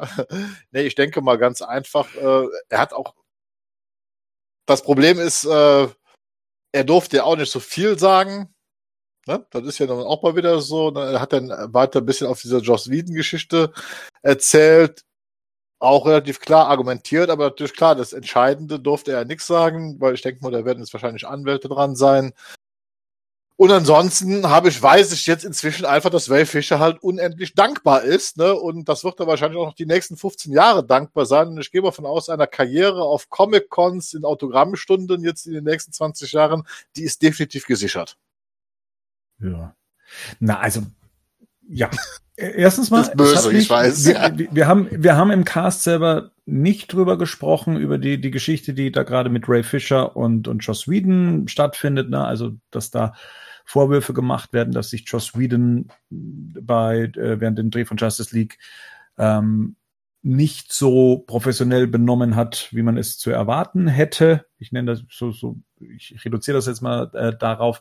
Und äh, dass das dann schon, ja, äh, so, so auch Diskussionen bei uns, unter uns dann auch äh, gesorgt hatte. Ähm, aber es eigentlich ein Thema ist, was jetzt, sagen wir mal, eigentlich auch dahin gehört, wo es hingehört, und zwar äh, zu den Leuten und, und nicht in den Cast. Äh, trotzdem hat es mich überrascht, wie viel Platz und Raum das eingenommen hat und er ja dann doch was dazu erzählt hat. Ähm, hat er dann gesagt, Joss Whedon hätte Angst und ist äh, zu Recht und sie werden alles aufarbeiten, was es gibt. Und es scheint ja an, also wenn ich das richtig verstanden habe, nicht ihn zu betreffen, sondern andere Personen, ähm, die er inzwischen ausfindig machen konnte, die sich dann dazu äußern werden. Wir selber haben auch schon mal gesagt, wir sind, wir sind gespannt. Die Wahrheit wird irgendwann ans Licht kommen, um was es dann, um was es da, da eigentlich geht. Aber wie gesagt, eigentlich ist das kein Thema, zu dem wir uns jetzt da großartig äußern und positionieren wollten. Ähm, mich hat's nur tatsächlich überrascht, dass er doch ein paar Worte dazu äh, verloren hat, und zwar mehr Worte, als ich äh, de, de, der Situation jetzt eigentlich ähm, ähm, zugerechnet hätte. Nee, er hat die Borg Life Definition erzählt, also dieses T-Shirt, was er immer wieder äh, trägt, was ein Kumpel von ihm gestaltet hat. Und zwar ist es die Fähigkeit, etwas Negatives in etwas Positives umzuwandeln. So wie es zum Beispiel auch bei Cyborg und seiner Entwicklung im Film der Fall ist. Das fand ich ganz, äh, ganz nice, besonders weil er tatsächlich äh, das so ein bisschen verkörpert hat auch die ganze Zeit. Er hat auch seinen Hatern gedankt, dass es sie gibt, weil ohne die Hater hätte er äh, gar nicht so diesen Ansporn. Ähm, sondern äh, selbst das sieht er noch als was Positives. Fand ich cool. Ich dachte tatsächlich immer, das wäre so eine, so eine, so eine, ähm, wie nennt man das, so, ein, so eine Veränderung von dem Thug-Life. Ne? Dieses, dieses, dieses, dieses Gangsters-Life da, dieses, da gibt es die T-Shirts immer. Ich dachte einfach, das wäre das einfach nur eine Anspielung da drauf. Äh, Das ist bestimmt eine Anspielung daraus, nur eben umgewandelt in das. In was Positives. In In, was ein Positives. Beacon of Hope. In, ein, in einen Borg. Den ich wiederum immer nur mit Star Wars in, Ver- äh, mit Star Trek in Verbindung Ja, äh, sehe. Ja. voll. Ja, der war super sympathisch in dem, in dem Interview und das wirkte auch alles sehr authentisch, hatte ich so den Eindruck. Aber ähm, wo ich halt Gerd zugestimmt hatte, war, kam halt nicht viel Inhalt rüber, ne, was den Film betraf. Warum? Hm. Also wie auch, wie auch. Das, das haben wir ja bei all den ganzen Panels jetzt gehabt. Und das ist, wie er sagt, das ist halt, denke ich, mal dem DC-Fandom einfach geschuldet. Da werden wir dann mehr zu sehen bekommen, ne? dementsprechend. Weil, Ja. Also das, also das möchten sie auch liefern. Andi, bezüglich Ray Fisher, da heißt ja immer wieder, seine Cyborg-Rolle wäre so das Herzstück des Films. Weißt du, was man da drunter zu verstehen hat? Ja gut, ich meine, es steht ja außer Frage, dass Cyborg einer der mächtigsten Humans ist. Wenn ich mich jetzt nicht irre, oder? Ist er das nicht? Oder gehört Ja. er nicht zu den mächtigsten Meta- Meta-Humans? Er kann iPhone knacken. ja, das Problem ist, in den Comics ist das mal gemacht worden. Das ist aber die Frage, wie Zack Snyder das letztendlich definiert, weil eigentlich ist das mächtigste Metawesen tatsächlich im DC-Universum im, im Moment, glaube ich, Wonder Woman. Weil die sogar Ja. in der Lage ist, Superman äh, zu, zu besiegen. Äh, und der steht schon an zweiter Stelle. Das heißt, da müsste also Cyborg in den Comics irgendwo dazwischen äh, äh, existieren. Weil nur in den Filmen wird es ja teilweise ganz anders dargestellt. Wobei ich mir auch denke, dadurch, dass er ja aus einer Motherbox entsteht, äh, müsste er dementsprechend mächtig sein. Aber zumindest im Kinocut äh, kriegt er ja quasi genau deswegen auf die Fresse. Ne? Also Ja. so, so ungefähr, un, ungefähr. Deswegen mussten wir jetzt einfach mal abwarten, was Zack Snyder dann in seiner Fassung dann da auch, auch aus dieser Wiedererweckungsszene macht, wo, also, wo er auch dann gegen Superman kämpft, weil da wird er ja quasi, ja, in, in so einen Kampf reingetrieben. Das muss man einfach mal abwarten. Deswegen ist das ein bisschen schwierig zu definieren. Der ist auf jeden Fall super stark und hat, hat ich glaube, der hat auch ein Intelligenzlevel, was erhöht ist, ist schneller, hat eine größere Stärke und so. Und äh, der hat ja auch in den Comics, äh, der war ja jahrelang nur bei den Titans, ne? Also jahrzehntelang nur bei den Titans und der hat ganz schön an äh, Bedeutung gewonnen. Der ist ja dann mit den New 52 auch zur Justice League gekommen, oder? Ich meine, ja. Ja. Also, ne? Gut, Fabian Wagner hat man dann eben im nächsten Panel sitzen. Ähm, der hat sich dann am, am zweiten Tag in der Früh dann zuschalten lassen. Ich, ich war ganz irritiert, weil er das gleich im Hochformat gemacht hat. Äh, Da hätte ich dann doch von einem Filmkameramann dann doch irgendwie eine andere Ästhetik erwartet. Ähm, und der hat dann äh, eigentlich auch nicht viel erzählt. Ne? Da ging es viel um seinen Werdegang. Ähm, Wenn es dann relevant wurde, dann eben, dass er als Ersatzmann von, von Larry Fong engagiert wurde, was ich ganz, ganz nett fand und ganz ehrlich, dass er gesagt hat, er macht sich da jetzt keine großen Hoffnungen, irgendwann mal wieder mit Zack Snyder zu arbeiten, weil er wurde eigentlich nur als Ersatzmann für Larry Fong, mit dem Snyder normalerweise arbeitet, engagiert und weil Zack Snyder halt Fan von Game of Thrones war, wo er eben auch diese, diese dunkelste aller Folgen, ähm, bei, bei der dann Regie geführt hat. Ich habe Game of Thrones nie gesehen, das muss ich gleich hier dazu sagen. Deswegen, ich kenne nur die Geschichte von dieser viel zu dunklen Folge, die auch noch aufgehellt wurde. Und er durfte nichts zum Bildformat sagen, hat der Gerd jetzt noch hier in den Notizen ergänzt, was ja ein bisschen absurd war, weil er am Abend vorher Zack Snyder das gleich so als ersten Aufhänger benutzt hat, das neue, Ja, die, die, die, die, das neue Bildverhältnis zu verkaufen. Das neue Seitenverhältnis. Das ist das IMAX-Format, ja. Das ist dieses nahezu IMAX-Format, ja, was er gerne äh, inszenieren wollte, wofür er sich, in das er sich schon bei Batman wie Superman verliebt hatte und dann gesagt hat, okay, es geht nicht nur alles in die, in die horizontale, sondern auch in der vertikalen ist noch Luft nach oben. Ha! Und äh, würde dann inszenatorisch noch so einiges bieten. Da bin ich echt gespannt. Ich habe mir, ich habe mir mal diesen Wonder Woman Clip angeguckt, den sie da, also Diana, die in der Höhle da stand und dann diese, diese Inschrift in der Höhle fand. Ich habe mir mal auf dem iPad angeguckt, also auf dem iPad Pro. Und das ist genau dieses Format. Also es ist, es füllt das Bild komplett aus. Und ähm, vielleicht ist es für die Generation gemacht, die sich Filme auf dem iPad angucken. Die kriegen dann wirklich, ja, das auf, auf die ganze Breite oder Höhe. Ich bin auch, ich bin auch gespannt, was da, was es wird. Aber wollte nur mal ganz kurz sagen, er hat die beste Game of Thrones Folge auch Regie geführt, was Cinema, äh, was Filmausschnitte betrifft, so Battle of the Bastards. Absolut, das Und die ist ist der Hammer. wirklich, es ist wirklich da, also ich will jetzt nicht über Game of Thrones lang reden, aber The Long Night hat ja schon viel Kritik, weil es so viel dunkel Ja. ist. Ich fand es nicht so schlimm. Aber Battle of the Bastards ist wirklich das Beste, was so im Fernsehen jemals Regie geführt wurde. Was Ja, da gemacht wird, Ja. äh, gefilmt, äh, ja, mancher gefilmt wurde auch, was da gemacht wurde, ist wirklich der Hammer. Also selbst wenn man mit Ja. Game of Thrones 6 anfangen kann, die Ja. eine Folge ist wirklich wow. Und, und was man zu dieser berühmt-berüchtigten, angeblich zu dunklen Episode mal sagen muss, was bei diesem Fabian Wagner, wo man dann merkt, was der Mann eigentlich drauf hat. Wenn man sich das Making-of mal anguckt, muss man sich mal die Beleuchtung ansehen, die man da benutzt hat, um das zu filmen. Und das ist fast minimalistisch. Und das ist eine ganz große Kunst, so zu filmen und trotzdem noch so viel Inhalt rauszukriegen. Also, dass der Mann Fähigkeiten hat, ist ganz klar. Ja, es gab auch noch ein sehr nettes Interview mit Claire Inos, dem, dem Set-Fotografen. Es war alles sehr sympathisch. Zu Justice League selber kam da nicht viel bei rum. Deborah Snyder hatte dann ihr Panel zusammen mit diesen Amazonen, mit den Snyder-Amazonen. Gerd, hast du noch rausgefunden, was es mit diesen Damen auf sich hat? Ich habe da nicht mehr nachgeguckt. Es hat uns beide irritiert, wer die Dame mit der Katze war. Nein, ich habe das auch also nochmal nachgeguckt. Ich habe keine Ahnung, äh, wer das sein sollte, warum. Äh, ich weiß, warum sie dabei waren. Das ist also, äh, weil der Hintergrund von dem Panel war, dass man bei dem Panel halt keine Fanfragen aus dem Chat beantwortet hat. Mhm.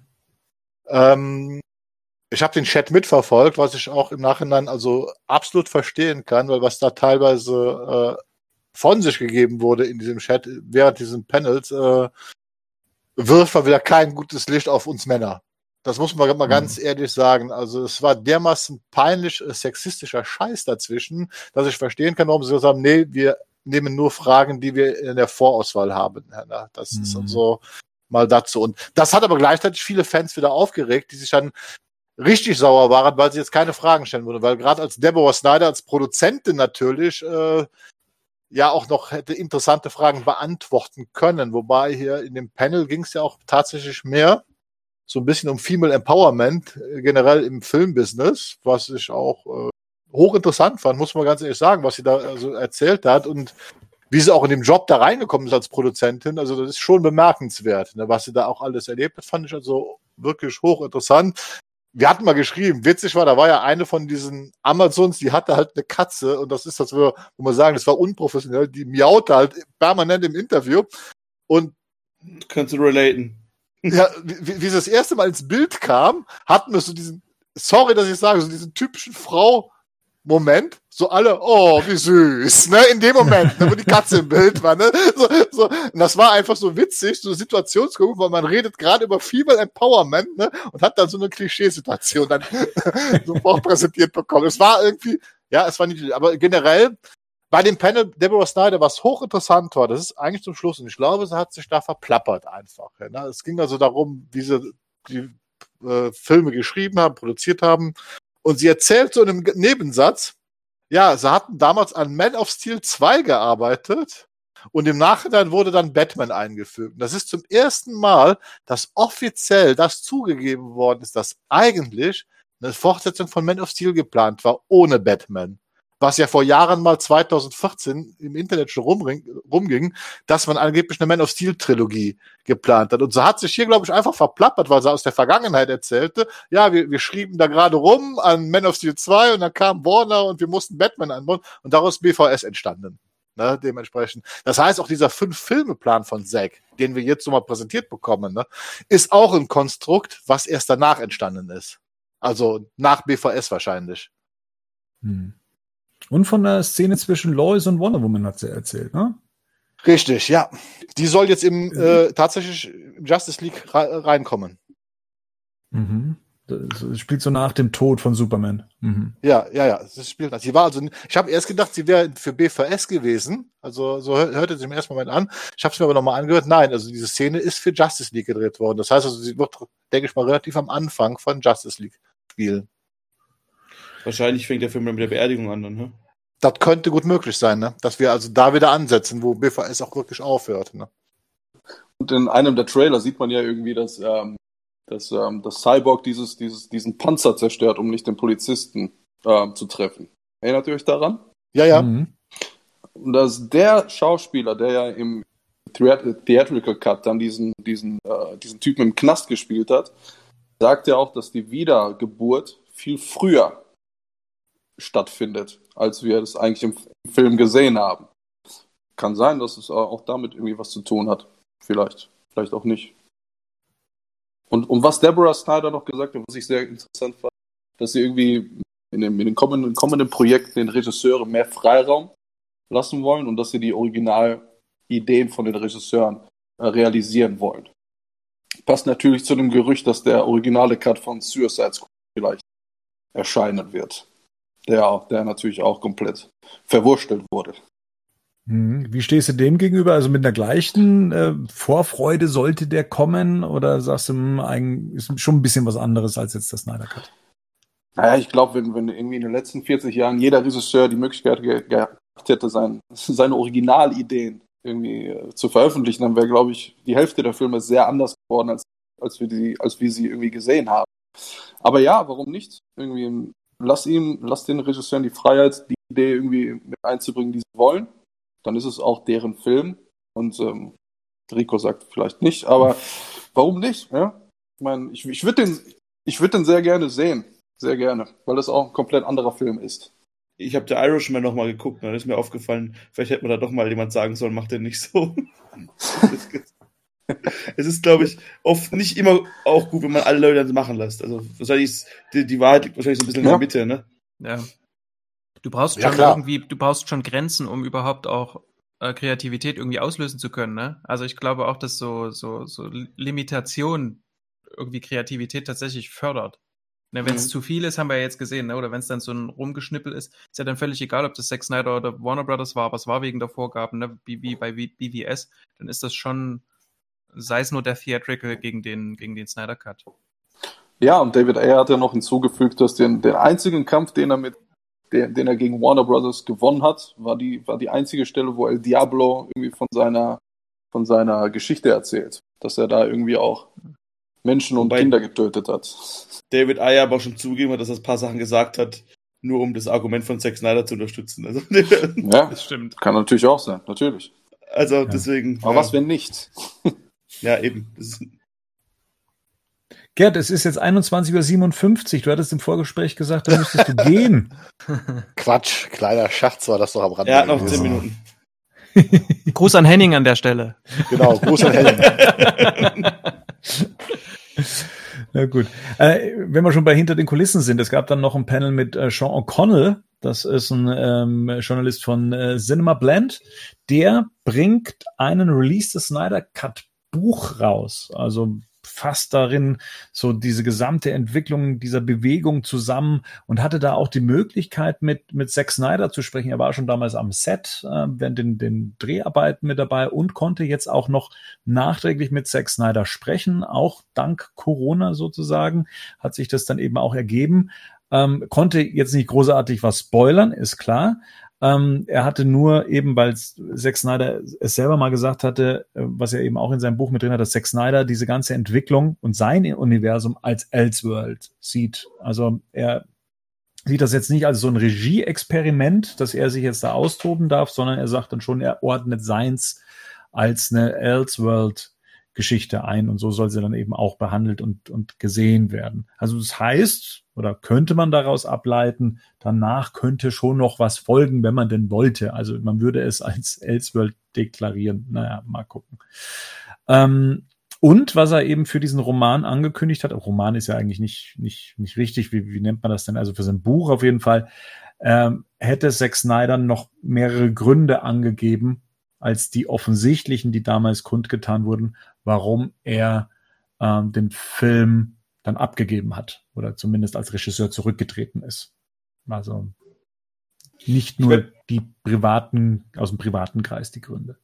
Ich meine, man muss sich nur mal, finde ich, ähm, die, das Bild damals angucken von ihm und Aquaman, wo er wirklich nicht gut aussah. Gut, das kann immer noch eine Tagaufnahme sein. Und dann jetzt mal, wie er da in dem Panel sitzt die letzten Wochen Nee. immer war. Das sieht gut aus. richtig fit aus. Nee, wirklich. Also das, also ich glaube schon, dass es so eine Mischung wahrscheinlich, oder also ich glaube, das klingt auch anmaßend, ich sage, dass ich wüsste, wie es ihm gegangen ist, aber ähm, ich würde mal schätzen, dass es wahrscheinlich eine Mischung aus vielem war. Irgendwie so viel Stress da, das ist irgendwie nicht so, da reden dir ganz irgendwelche Leute rein, hast irgendwie daheim noch irgendwie gerade auch eine super schwere Zeit. Und das hat man dem, zumindest in dem Bild angesehen. Ja, gut.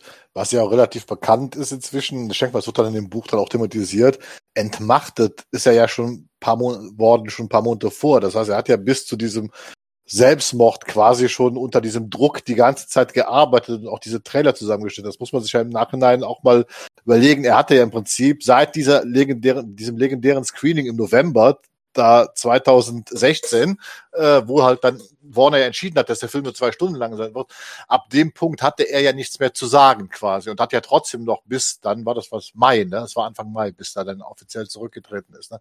Also er hat fast, fast ein halbes Jahr unter diesem Druck noch gearbeitet, hat Trailer und Promotion gemacht für den, für den Film und das hatten wir auch mal besprochen. Er hat ja jetzt auch gesagt wieder, dass jetzt das Original Steppenwolf-Design kommt. Und das heißt, er hat es ja aber auch geändert für den Trailer schon, ne? auf, wahrscheinlich auf Druck von Warner wegen Merchandising und so weiter. Das, heißt, hat, das heißt, das hat er alles mitgemacht in der Zeit. Ne? Ich denke mal schon, dass das so hochinteressant sein wird, was in dem Buch drin stehen wird, was da Mhm. noch alles gelaufen ist vor Ort. Ja, sie haben halt erzählt, dass, also er, er also hier dieser Sean O'Connell hatte erzählt, dass ihm Zack Snyder erzählt, oder dass die Situation damals nach Batman wie Superman, als er eingestartet ist und dieses ganze, diese ganzen Kritiken, diese, diese laute Masse an Leuten, die den Film nicht toll fanden und ihn in der Luft zerrissen hat, dass das tatsächlich so ganz deutliche Spuren hinterlassen hat und das auf in, in kürzester Zeit und man völlig verunsichert war, wie es jetzt weitergehen soll. Und äh, das dann eben zu solchen äh, Entscheidungen dann eben geführt hat. Also das haben, haben sie jetzt hier nicht gesagt, aber das kann ich mir gut vorstellen, dass dann eben mal kurzfristig gesagt wurde, okay, dann hier Steppenwolf soll etwas äh, menschlicher aussehen oder netter oder freundlicher oder sonst irgendwas, ja. Und dass dann, dass man dann bei vielen Sachen einfach mitgemacht hat, weil man selbst so Ja, von, von, von den Einflüssen von außen ähm, irritiert war, dass man den ursprünglichen Weg gar nicht mehr verfolgen konnte, den man, den man vorhatte. Und das war ja, er, er war ja eigentlich für ein gesamtes Universum verantwortlich. Also äh, seine Geschichten, die er jetzt hier etabliert hatte, sollte dann eben für all diese Offsprings dann eben sorgen. Und ja, das, das, das, das zerglitt ihm alles so, das zerrieselte ihm alles so in der Hand. Nach dem Einstart von Batman wie Superman. Das ist schon, war schon einschneidend, das Ganze, denke ich mal. Deswegen bin ich auch ganz gespannt, was da, was da drin steht. Also ich kann mir nicht vorstellen, also ich finde es spannend, mal solche Sachen direkt von Zack Snyder zu, zu lesen, weil, wie Gerd schon sagt, gehört haben wir es ja schon aus, äh, ja, aus anderen Quellen, aber von Zack Snyder mal zu hören, wie es ihm da so ging und, und was dann die Beweggründe waren, das ist, ist bestimmt ganz spannend, ja. wie das Interview kam, das erinnerte mich an, es gibt von Superman the Movie, gibt es ja ein Buch, so entstand Superman äh, der Film von dem kanadischer Schriftsteller David Michel Petro. Das ist bis heute das einzige Making-of-Buch, was sehr offen und ehrlich über eine Filmproduktion berichtet, inklusive auch diese ganzen Probleme, die dann entstanden sind. Und das hat es ja danach nie mehr gegeben. Das wäre das erste Mal jetzt wieder im Nachgang, dass so, so das kommen wird. Und damals auch, da fragt er auch Richard Donner, wie es ihm ging. Und da wird in dem Buch erzählt, wie Richard Donner morgens Magenschmerzen hatte, bevor er ins Set ging, weil er da auf Richard Lester traf, weil er sich mit dem Mann da arrangieren musste, den sie ihm da vorgesetzt hatten, weil er dieser ganze psychologische Druck, der da aufgebaut worden ist, weil die Sorge hat, der Film wird zu teuer, das darf nicht mehr und der muss jetzt fertig werden und das muss sein und so. Das wird hochinteressant und spannend. Und das ist ja, Richard Donner hat ja wirklich da Wunden von getragen. Ne? Das ist ja auch dann in dieser Restauration von dem Donner-Cut von Superman 2, wenn er das dann erzählt. Ne? Der hat ja bis heute nicht mit Richard Lester gesprochen. Ne? Hat er gesagt, er hasst diesen Mann wie die Pest, was er dem angetan hat. Glaubt ihr, es wird jemals einen Film, den uns hier in dieser Badcast-Geschichte mehr begleiten wird, als einen Snyder-Cut geben? Oder Ich glaube nicht. Ich glaube nicht. Ja. Wart mal Ja. ab, wie geil mit Reeves der Batman wird. Mhm. Der wird super, weil der macht ja mindestens drei, vier, fünf Filme, ne, Gerd? genau. Und Matt Reeves Ja, ist Fan. Das hat Zack Snyder selber Ja, mal gedacht. Zack Snyder. Ja. Zack Snyder ist Zack Fan Snyder ist Matt Reeves, Fan. oder? Zack ja, Snyder ist richtig, Fan. ja, ja. Beide, Debbie und Zack, sind Fan von, von Matt Reeves. Ja, dann kommen wir zum großen, ja, zum Endgegner, wenn man so möchte, zu Zack Snyder, der sich zugeschalten hat. Äh, über eine Stunde lang hat er sich die Zeit genommen, um eben über, über den Snyder Cut zu sprechen. Und ich fand das, fand das ganz cool, weil er hat das selber durchgeführt. Er hat ja praktisch da eine- Stunde lang sich selbst unterhalten.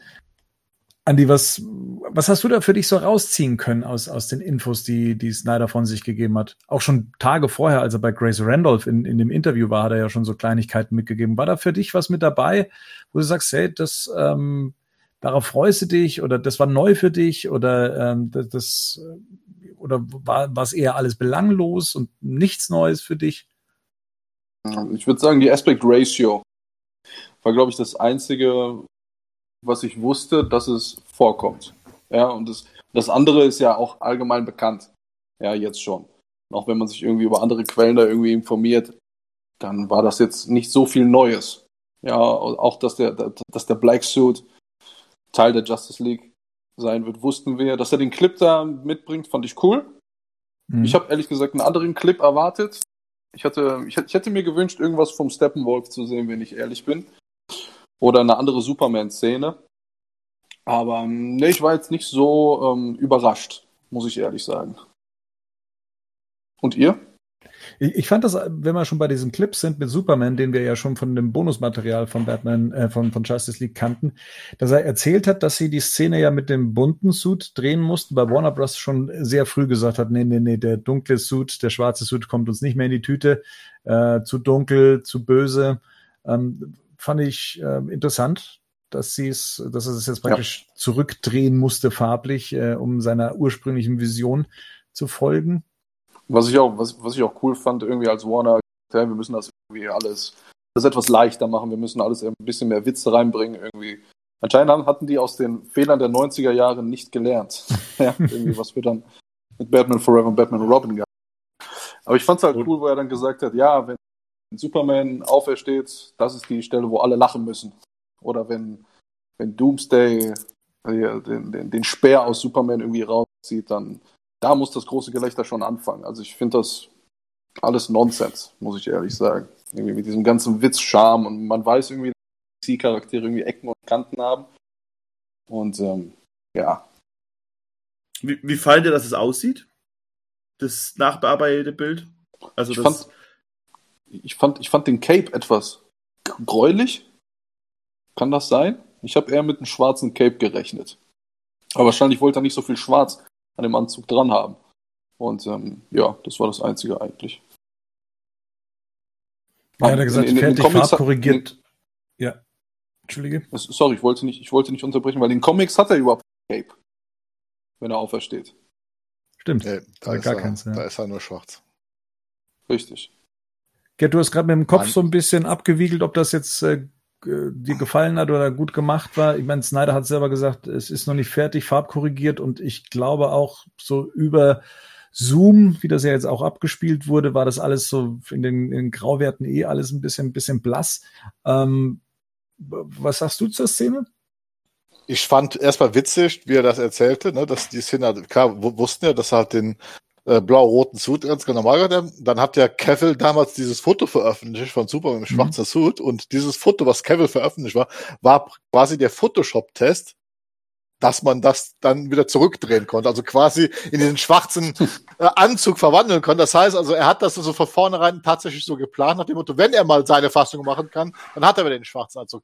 Äh, nein, ich habe halt gesehen, ich habe mir das nachher nochmal angeguckt hier, es gibt ja noch keine hochauflösenden äh, äh, äh, Sachen, äh, aber ich habe gesehen, das hat er selbst gemacht. Also das hat der gute Zack, das muss man einfach sagen, der sitzt wahrscheinlich ja schon seit Monaten an seinem Schnittprogramm und After Effects und man sieht teilweise die ausgefransten Maskenränder und deswegen sah das wahrscheinlich noch nicht so, so aus, wie es sein sollte, weil wenn, wenn du es mal aufdrehst von den Farben, siehst du, dass der Anzug quasi dunkelblau ist. Also, wie gesagt, er, hat, er, er konnte ihn ja nicht, noch nicht ganz so machen, aber es zeigt halt schon die Richtung, wo es hingehen soll. Und ich bin jetzt ja auch, wenn ich, klar, ich habe da so meine Probleme mit, auch wie das nachher aussehen wird, ne? Aber ich finde es halt trotzdem einfach bemerkenswert, ne, dass er jetzt tatsächlich das auch wirklich alles präsentieren will. Ne? Wir hatten ja immer schon uns gefragt, kommt der schwarze Anzug, dann kommt der schwarze Anzug nur kurz nach dem Motto, er fliegt dann zu Alfred und holt sich dann den roten Anzug ab. Wir hatten ja jetzt schon mal intern diskutiert. Ne? Meine Hoffnung ist, dass er jetzt quasi seinen blau-roten Anzug am Ende von Justice League bekommt, quasi von Batman, dass er dann wirklich diesen alten Suit repariert hat, aber dass er im Endkampf tatsächlich noch den schwarzen trägt. Also fände ich persönlich zum Beispiel sehr wünschenswert, ne, dass er das, dass, dass man das so machen würde. Andi, kannst du was dazu sagen? Na, Zack Snyder hatte ja irgendwann, irgendwann auch bestätigt, also in meinem Film trägt er den schwarzen Anzug. Ja, also es ist, denke ich, ich denke ich denk mal, ich denke mal, der Blau, der rot-blaue kommt erst in Teil 2 wieder. Denke ich. Obwohl ich glaube irgendwie, dass, dass, dass, dass Batman den repariert. Ich meine, in dieser, in dieser, in dieser Geburtkammer aus Man of Steel werden ja die Anzüge für, für die Kryptonier gefertigt. Also könnte ich mir durchaus nochmal vorstellen, dass da nochmal der auch nochmal angefertigt wird. Wobei die Szene nicht von Zack Snyder ist, ne? Welche? Wo er da durchläuft, oder nicht? Doch, der die nee, schon das von ist ihm. Das Design ist ist, von nicht, ihm, also Aber er war nicht mehr dabei, als sie gedreht wurde. Genau, sowas. Und da hat er auch schon gesagt, die haben das aber nicht richtig. Wobei, Ähm, doch, doch, doch. Also er hat die Szene schon gedreht. Nur dieser Effekt und dieser Anzug, der da hinten drauf war, das ist nicht mehr unter seiner Kontrolle entstanden. Mhm. Das ist ja wahrscheinlich ein Computereffekt im Hintergrund, wie sich dann da das Kostüm reindreht. Aber die Szene selber ist noch von Zack selber gedreht worden. Meinst du auch die, wo er aus dem Raumschiff rauskommt? Wo aus Meinst dem Raumschiff rauskommt. Also ich meine, das, was Ja, man als, äh, als Deleted Scene gesehen hat. Genau. Und kurz darauf Genau. sieht man ja, wie die, wie die, wie, wie das, wie, wie das Schiff aufgeht und er wieder Mhm. wie aus Man of Steel rauskommt und dann Mhm. wird da direkt gecuttet. Ja. Da habe ich mich immer gefragt, ob das wirklich von Zack oder von ähm, Geoff oder Joss war. Also da ich da, glaube ich, in, äh, auf seiner Oberlippe nichts Unnatürliches entdeckt habe, äh, glaube ich, dass es von Zack Snyder ist. Ja. Ja, wobei es heißt, dass Joss ja fast alles von Cavill ausgetauscht hat. Wir hatten ja, Ja. schon mal Anal Analysen gemacht, was noch von Zack sein könnte und zumindestens auch die Kampfsequenz da jetzt mit, äh, äh, wenn, wenn er da aufersteht, ist ja wohl inzwischen bestätigt, dass da nichts mehr von Zack drin ist. Also Doch, doch, tatsächlich. doch, doch, doch, doch, doch, doch, Teilweise. Doch, doch, doch. Ja? Das Teilweise. ist Ja. doch. Also, wie gesagt, da gibt's so saubere Shots und, und auch das, was man ja im Making-of gesehen hat, geht dann eins zu eins mit dem einher. Und da ist ja Zack Snyder im Hintergrund ja auch zu sehen. Und die meisten Making-of-Aufnahmen sind ja aus der Zack Snyder-Ära. Und da hat man ja gesehen, dass dieser Kampf ja äh, mit ihm inszeniert wurde und auch teilweise genau diese Szenen. Also doch, das ist, wenn es nicht gerade darum geht, dass er Batman irgendwie nach oben hält und äh, in, dass, dass er ihn nicht leben und auch nicht äh, sterben lassen möchte und was weiß ich alles. Und das sind die hinzugefügten Szenen. Ich finde, das ist immer irgendwie schon spürbar auch, welche Szenen von Whedon vor Bluescreen stattfand und so weiter. Ja, was Auch wie er sich dann um, wie er sich da auch umdreht zu Flash. Das Ja. ist für ihn dann, wie er sich dann, das sieht man ja, das ist, also würde man Ich glaube, das, ich glaub, das von The Flash wurde dann zusätzlich gedreht, als er dann verdutzt guckt. Ja. und auch Aquaman, der dann gesagt hat, was ist denn jetzt mit ihm los? Ich glaube, er ist sauer oder irgendwie sowas, ne? Genau. Da hoffe ich, das bleibt drin.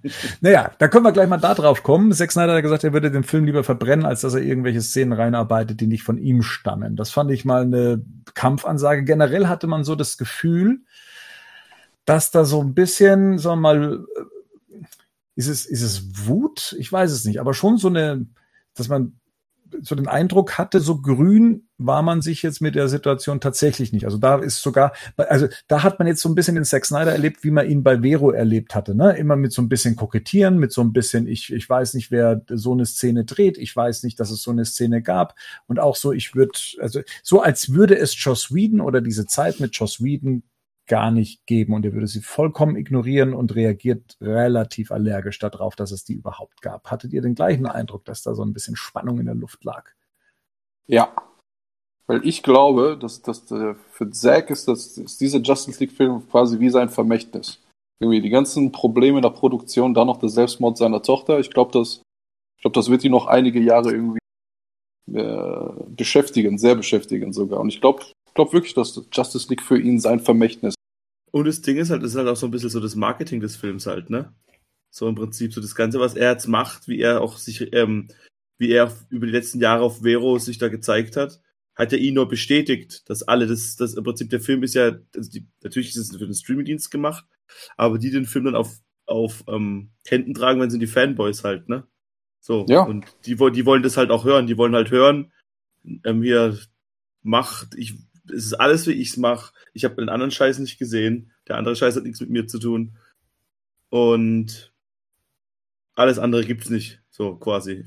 Und ich glaube halt, das, und Naja, ihm wurde ja auch sein Projekt einfach aus der Hand genommen, ne? Also wenn Ja. man es mal so sieht und äh, jetzt wissen wir ja, dass das ja wirklich im Vorhinein stattgefunden hat.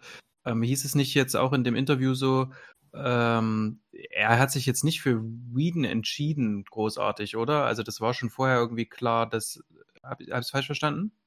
Nee, nee, ja, der hat gesagt, dass sie, also er hat mit Deborah entschieden, dass sie das Projekt verlassen werden, aber mit der Nachfolge von ihm hat er und Deborah Snyder nichts zu tun. Und Genau. das ist ja zum Beispiel, das ist ja zum Beispiel damals von Toby Emmerich in diesem berühmt-berüchtigten Interview, wo, Mhm. wo wir beide unseren Cast hatten, Bernd, kannst du dich noch daran erinnern? Mhm. Da wurde Mhm. ja gesagt, dass er quasi, hat, also offiziell wurde ja von Warner mitgeteilt, dass quasi Zack Snyder Joss Whedon als seinen Nachfolger auserkoren hat. Das hat also Mhm. jetzt definitiv dementiert. Und das ist jetzt, ich war ja, hatte immer ein bisschen Schwierigkeiten mit diesem Kokettieren, aber auch jetzt diese Aussage von Deborah Snyder mit Man of Steel 2, was da passiert ist, das heißt, im Prinzip haben wir jetzt einen Mann, der seit 2011 immer absolut loyal Warner gegenüber war, der aber seit 2012 permanent gegängelt worden ist, diese Projekte abzuändern, wie das Studio so will. Dass dem jetzt irgendwann mal der Kragen platzt und dass der jetzt auch diese Genugtuung hat, dass das Ding jetzt kommt, da muss ich tatsächlich sagen, ja, das gönne ich ihm von ganzem Herzen, dass er das jetzt äh, erreicht hat, ne,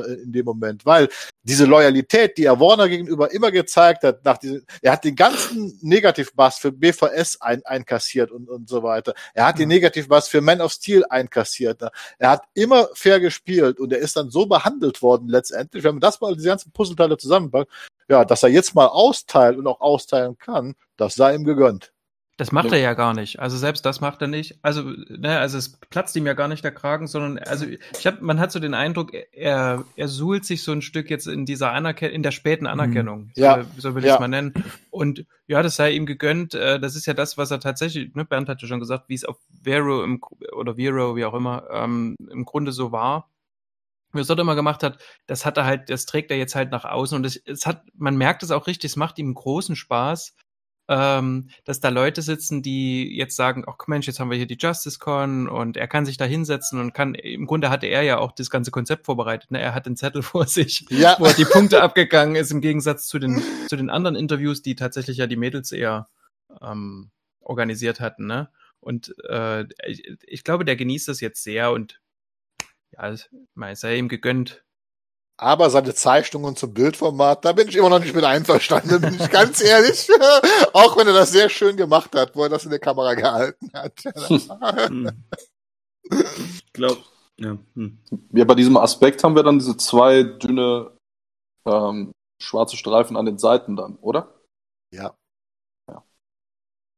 Ja, das Problem ist, IMAX funktioniert ja auf dieser riesen Leinwand. Ne? Wenn du halt ne, links und rechts und oben und unten nur Leinwand hast, dann äh, funktioniert da, denke ich mal, Rico, du warst ja schon mal, ich war noch nie im IMAX, also Rico war ja schon mal im IMAX, ne? Also äh, ich denke mal, in dem Moment, wenn du halt die Grenzen der Leinwand nicht mehr siehst, dann ist dieses Format natürlich phänomenal. Das Problem ist, wir werden es aber auf dem TV sehen und in dem Moment ist ja eigentlich diese Wirkung nicht mehr da.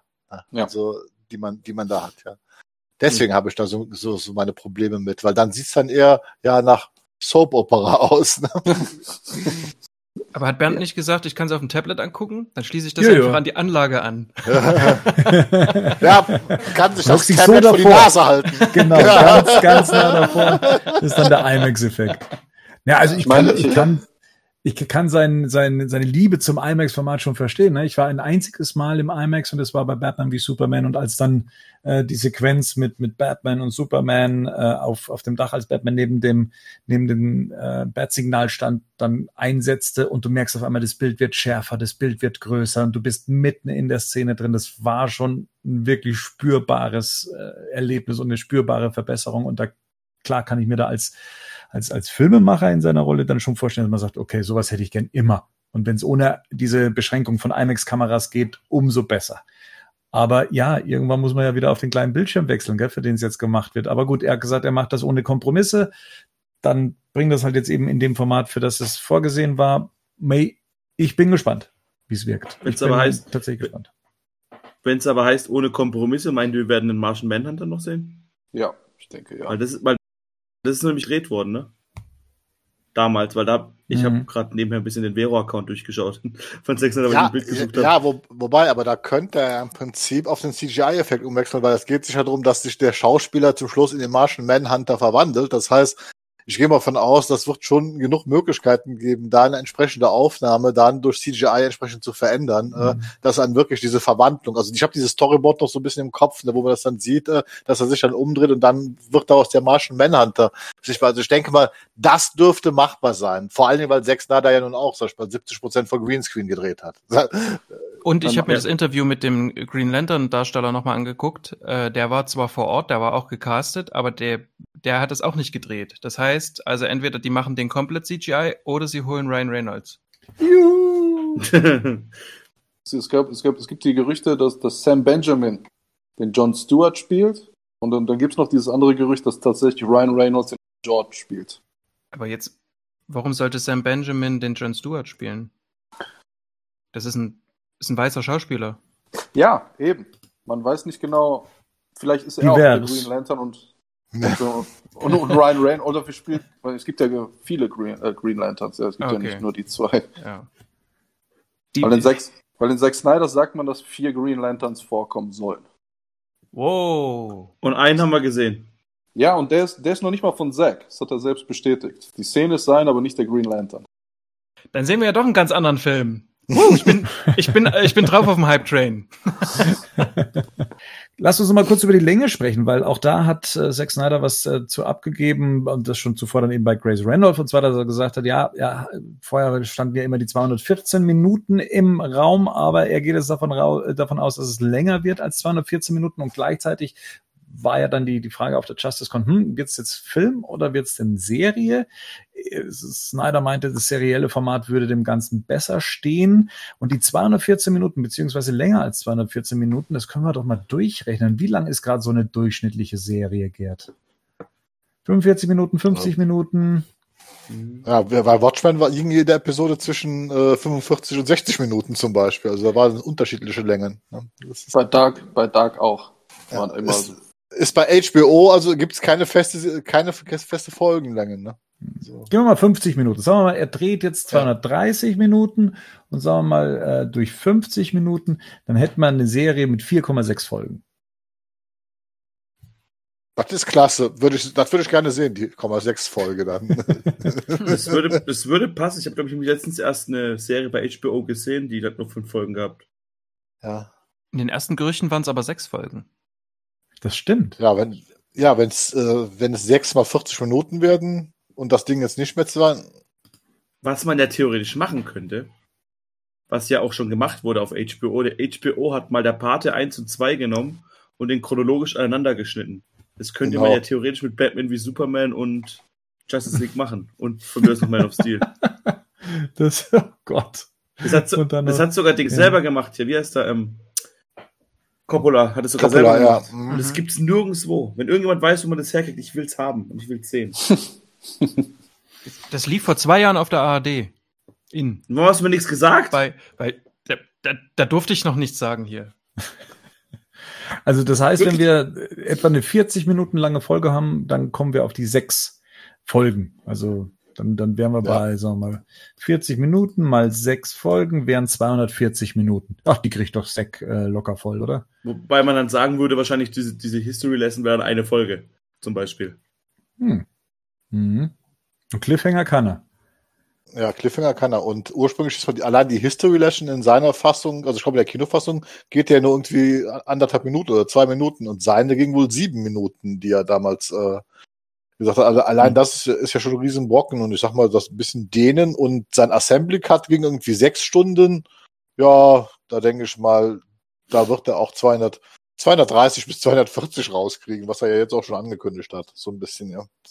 Hätte Zack die Möglichkeit, ähm, Zeug aus BWS zu nehmen, was er noch nicht verwendet hat? Und würde er das Hm. tun? Das ist das Problem, es ist äh, die rechte Lage, äh, weil du jetzt zum Beispiel das, das, das Zeug nimmst, äh, die Schauspieler treten ja ihre Rechte ab am Bild, an, an der Persönlichkeit, aber die werden ja projektbezogen engagiert. Das heißt, wenn er jetzt hingeht und er würde Material aus BVS reinschneiden, dann müsste er tatsächlich die Schauspieler fragen und dann müssten die Schauspieler Okay. hono honoriert werden. Das ist halt so, so, so ein Punkt, weil Ja. dann würde, würde das ja ein neuer Film sein. Ähm, dann ist, ist, ist immer so, Aber wenn die gleichen Das- Schauspieler doch im gleichen Film noch Mhm. mit wieder zu sehen sind. Ja, ja, ja, ja, ja, ja.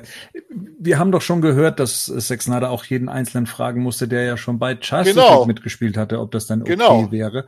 Und ich meine, Rico hat vollkommen recht, wenn, wenn wir jetzt, sagen wir mal, eine Nightmare-Sequenz haben oder mehr aus der Nightmare-Sequenz, wo ja eh nur Statisten äh, rumstanden und ein Batman-Darsteller, dann muss er ja letztendlich nur Ben Affleck fragen, ob er noch mehr aus der Szene benutzen darf.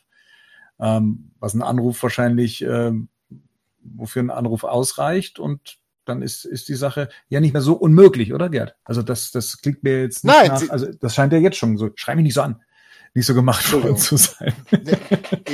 er, er, er muss jeden fragen, er, er darf es aber nicht einfach machen. Das heißt, er muss fragen und er muss die Erlaubnis sich einholen. Und ich denke mal, die wird er von dem Ben Affleck sicherlich bekommen. Und auch von den, in Anführungsstrichen, Statisten. Aber er darf jetzt nicht einfach hingehen und sagen, hey, ich habe hier nicht verwendetes Material aus BVS, das benutze ich jetzt, sondern er muss es tatsächlich erfragen, es muss schriftlich festgehalten werden, dass sie ihr Einverständnis geben, weil ansonsten hätten sie rechte Ansprüche auf äh, Entlohnung zum Beispiel. Gut, aber das ist ja, das ist ja jetzt eine Sache, die, wo man ja nicht genau sagen kann. Aber wäre nicht ein größeres Problem das neue Bildformat? Das ist ein Punkt, das hat er angesprochen im Interview und da frage ich mich schon die ganze Zeit in der Post-Production, die gemacht worden ist. Ne? Also normalerweise ist es so, dass CGI Post-Production halt so abläuft, die soll so kostengünstig, also, also so effizient wie möglich gemacht werden. Da der Film in 1,85 zu 1 im Kino gezeigt worden ist damals, weiß ich also auch, dass viele dieser Effekte nur in diesem Format fürs Kino gerendert worden sind. Das heißt, wenn er jetzt also hingeht, und das hat er ja auch gesagt, es geht im Prinzip darum, dass er das Bildformat teilweise wieder restaurieren muss, also das ursprüngliche Aspektratio. Das ist dann der Punkt, wo ich mir ein bisschen Sorgen mache, weil das heißt ja eigentlich nichts anderes, dass dann auch die Effekte, die vorhandenen Effekte gar nicht so ohne weiteres genutzt werden können, sondern sie müssten ja dann auch entsprechend restauriert werden auf das neue Aspektratio. Also da, Was jetzt zu der Aussage passen würde von dem HBO-Chef, der sagt, er wünscht, es wären nur 30 Millionen, was das Ding kostet. Ja, aber da, es, es wird aber nirgendwo gesagt, dass es dann ausgegeben wird. Das ist, ich habe die ganze Zeit so ein bisschen die Befürchtung, das ist so, so ein bisschen die Angst, die ich habe, auch weil er das diesen Black Suit, das sieht aus wie selbstgemacht und so weiter.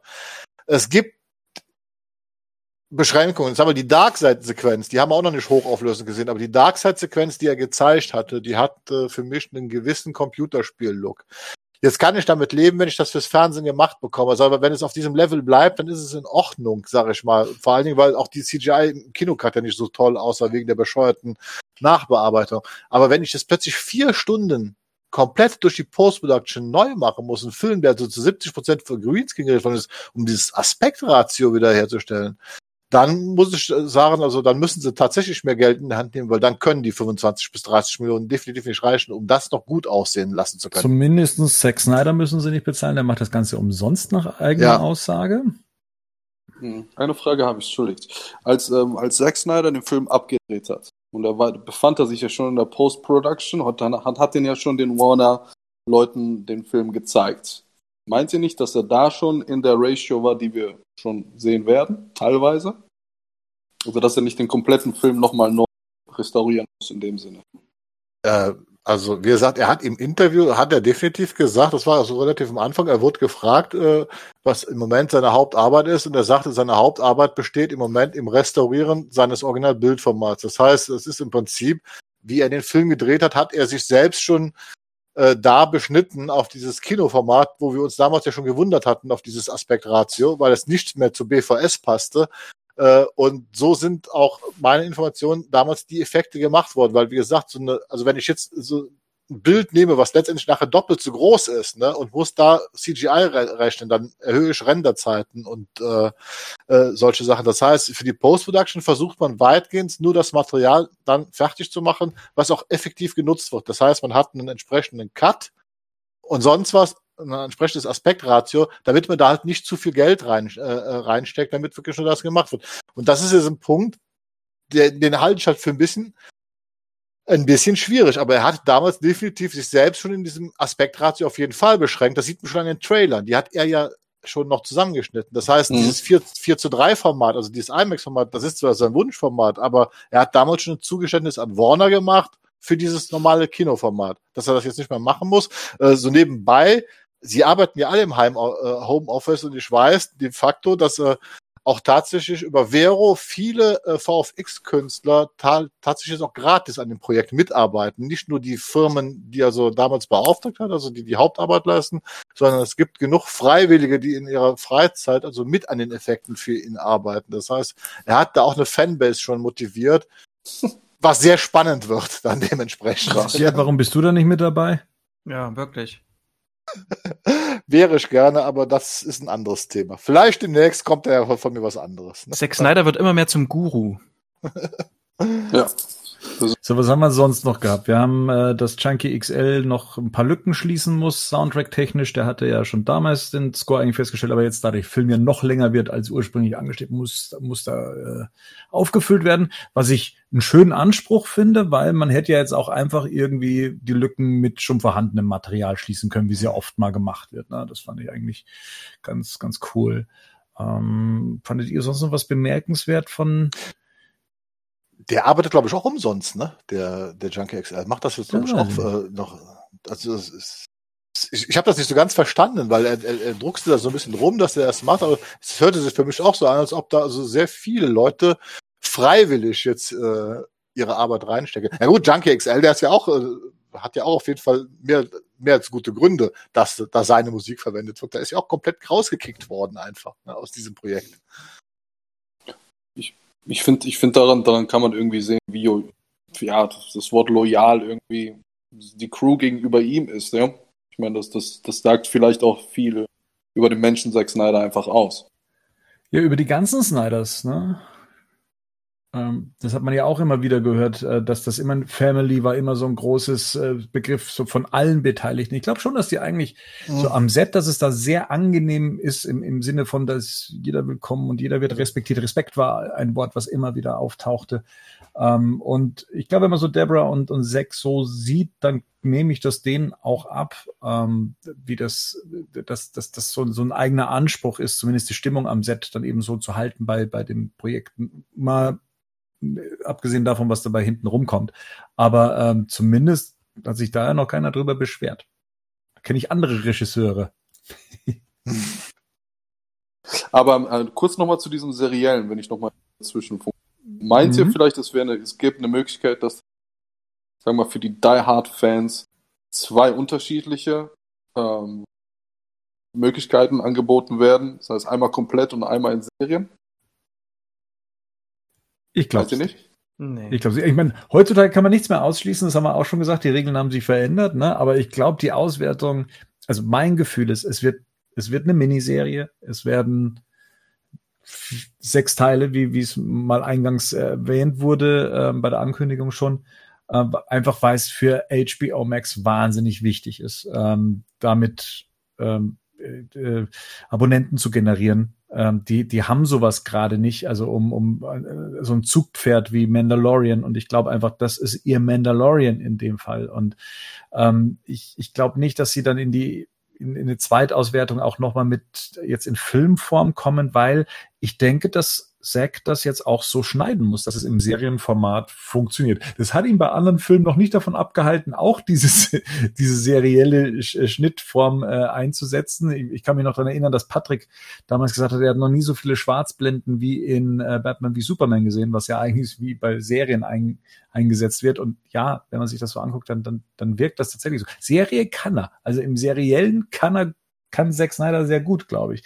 Und wenn er selber schon sagt, er findet seriell so die bessere Form dafür. Ich, ich glaube nicht, dass der dann nochmal sagt, okay, dann jetzt, jetzt schneiden wir das Ganze auch noch in eine Filmfassung um. Das, das Problem ist ja auch, dass das Ding einfach für den Filmmarkt nicht interessant ist, ne? Also das ist nicht, es ist für HBO nicht interessant, es als Film rauszubringen. Das Ding wird niemals ins Kino kommen, weil da einfach alle äh, Plätze durch Corona der nächsten zwei Jahre belegt sind, was Filmen interessant wird, das rauszubringen. Und für HBO macht es dann auch am meisten Sinn, das wöchentlich zu haben halt, ne? Also oder für, für Warner, für alle. Das, mhm. als, ein, als ein Film, dann zahlst du halt einmal und bist raus aus der Geschichte, so wenn du es nur sehen willst. Also ich kann mir jetzt auch nicht vorstellen, dass es. Ich, und ich finde, es hat er auch so ein bisschen immer, wie er auch, wenn er sagt, es geht immer noch länger. So, 214 Minuten, aber es kann noch länger sein. ich mache euch fünf. Ich mache euch 600 Minuten, Freunde. Der kann einfach nicht zum Punkt kommen, dass der sich mit Jeff Jones nicht versteht. Das ist wirklich, das ist wirklich ein Wunder. Also, ja. Und, und deswegen glaube ich, da, das, das, das, das wird man, also, wobei ich auch irgendwie Bock habe, das mit euch zu besprechen, muss ich ganz ehrlich sagen. So. Also Bernd und ich dann. Super, also wenn die Serie rauskommt, also gehen wir mal davon aus, es ist eine Serie, wir können dann praktisch wöchentlichen Cast raushauen. Das ist geil. Super. Da können also wir die jeweilige Folge drauf. dann besprechen. Ja, auf jeden Fall. Aber Andi, du, du, du hast, lässt so durchklingen, ähm, dich bockt eher dieser Zweiteiler. Was, was reizt sich denn an einem Zweiteiler, den, den, der jetzt eigentlich ja bislang noch überhaupt nirgends diskutiert wurde, dass es ein Zweiteiler werden soll? Ja gut, ganz am Anfang, als sie das DCU vorgestellt haben, war, war Justice League als Zweiteiler vorgesehen. Mhm. Ja. Und ähm, weiß nicht, also es würde mich mehr kicken, einfach zwei Teile zu haben, als ich glaube, ich bin eh nicht der geduldigste Typ ever. Und ähm, wenn ich jetzt irgendwie eine Woche auf Teil 2 warten müsste, dann. Dann guckst du halt erst nach einer Woche. Boah, oder erstmal sammeln oder so. Nee, es kickt mich überhaupt nicht. Also mich, mich würde zwei Filme, Abschnitt Part 1 und Part 2, so wie er anfangs angekündigt war, mehr kicken. Wer weiß. Ja, also ich glaube, mit, mit, du, du, kriegst bestimmt zwei Filme. Also aus 240 Minuten zwar kriegst du locker zwei, zwei Stunden Filme raus. Ne? Das ist nicht so das Problem. Aber, Nicht so locker garantiert. aber kriegst halt eben auch weil, sechs Folgen für eine Serie. Weil, weil wenn wir uns irgendwie vorstellen, äh, irgendwie ausmalen, wie viele Filme der Film angekündigt, angekündigt, ankündigen wollte. Er wollte den Flash, den Flash-Movie so ein bisschen, bisschen mhm. mit reinbringen, dann den Green Lantern Corps-Film mit reinbringen, dann den Cyborg-Film. Ich meine, während der Dreharbeiten wurden ja diese ganzen Filme einfach mal gestrichen. Also ich glaube, da, da, da, da schweben mehrere Konzepte für, für, für Justice League im Raum, äh, die sich dann in der Zeit verändert haben und runtergekürzt und, und verändert haben ja. und das schon dann lange nichts mehr mit dem zu tun hatte, was, was ja, glaube ich, Zack Snyder auch erzählt hat, dass es dann irgendwann mal ähm, so ein Punkt gab, wo, wo Warner dann auch gesagt, äh, zugemacht hat und gesagt hat, hier, ihr seid ja wahnsinnig, das ist ja, ähm, das, das, das ist super mutig, aber nee, das, das, das machen wir nicht. Und das muss ganz am Anfang gewesen sein. Und dann gab es die Phase nach Batman wie Superman, wo man dann auch da gesagt hat, nee, das ist uns immer noch zu riskant. Und daraus wurde dann Me die Zwei-Stunden-Nummer. Meint ihr, das ähm, wird jetzt aufgelöst oder aufgegriffen nochmal? Das Ende von Batman wie Superman und so? Warum da die, das, die Erde hochfliegt und das, was die Glocken klingeln sollen. Da hat er so. mal was gesagt zu, oder? Dass das, also zumindest mit der Erde, die hochfliegt, dass das überhaupt kein kein, gar nicht als Cliffhanger gedacht war. Da hat er sich Was? mal irgendwann dazu geäußert, dass das, ähm, ich, ich hab's, ich krieg's noch nicht mehr zusammen. Aber also ihr seht ja, schon alle, dass es alles so verwirrend ist, dass es sogar für uns schwerfällt. Das, das, das ist nein, also die Uhrzeit. Da merkt, da, da merkt man halt auch diese Konzeptänderung, weil ursprünglich war ja auch dieser Gedanke, dass Superman gar nicht von der Justice League zum Leben erweckt wird, sondern er wird ja von Steppenwolf zum genau. Leben erweckt, weil der ja halt den Kodex haben will, der in Superman drinsteckt, weil er will ja super Paradämonen erschaffen. Und dieses Hochgehen der Erde war die Andeutung für eine Bium, äh, für, für diese Tubes, die da, äh, Bium-Tube, die da erscheint, wo Stempel. Mhm. Das heißt, eigentlich war ursprünglich geplant, im allerersten Konzept für Justice League, dass am Anfang Superman von Steppenwolf geklaut wird, quasi die Leiche. Und der erweckt ihn zum Leben und bringt ihn dann quasi erstmal auf seine Seite, weil er den Kodex haben will. Das war der, der Hintergedanke. Und deswegen kommt diese Szene, weil das sollte ursprünglich diese Boomtube, äh, Boomtube sein, mit der Steppenwolf auf die Erde kommt. Also Genau. Ich weiß nicht, wenn sie darüber unterhalten haben, aber ich glaube, war das auch offiziell. Also, wo, wo kommen die Informationen her, dass es so geplant war? Und Zack Snyder hat ja noch bestätigt, dass er als äh, Doomsday Superman tötet, den Schrei, den er dann von sich gibt, Superman. Das ist quasi, das hört man überall im Weltraum, das ist der Schrei, der die Motherboxen quasi erweckt. Das hat Zack Snyder selbst Ding gesagt vor ein paar Jahren. Ja. Ja, ja, Genau. Ja. Hat aber in den Comics heißt es doch, aber in den Comics heißt es doch auch, dass Superman nach seinem Tod nicht wirklich tot ist, sondern in so einem Koma liegt.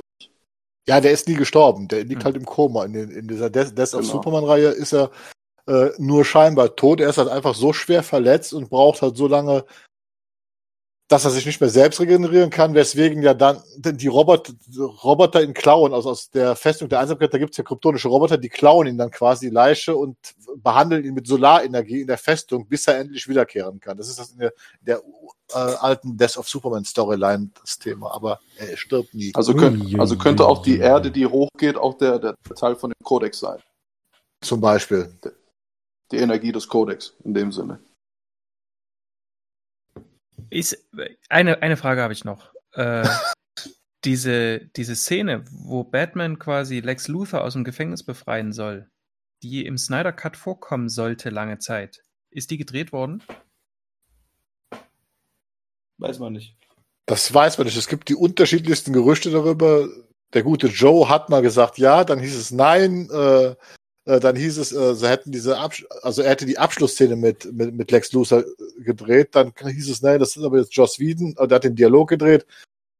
Das weiß kein Mensch. Letztendlich müssen wir abwarten, weil das war ja auch der, der Hintergedanke war wieder in dieser alten Justice League, die müssen Lex Luthor aus dem Knast befreien, weil er der Einzige ist, der in dieses verdammte Raumschiff rein kann, weil er halt von General Zod diesen Fingerabdruck äh, geklaut hat, weil Mhm. das ansonsten kommen die nicht in, in diese Geburtskammer rein.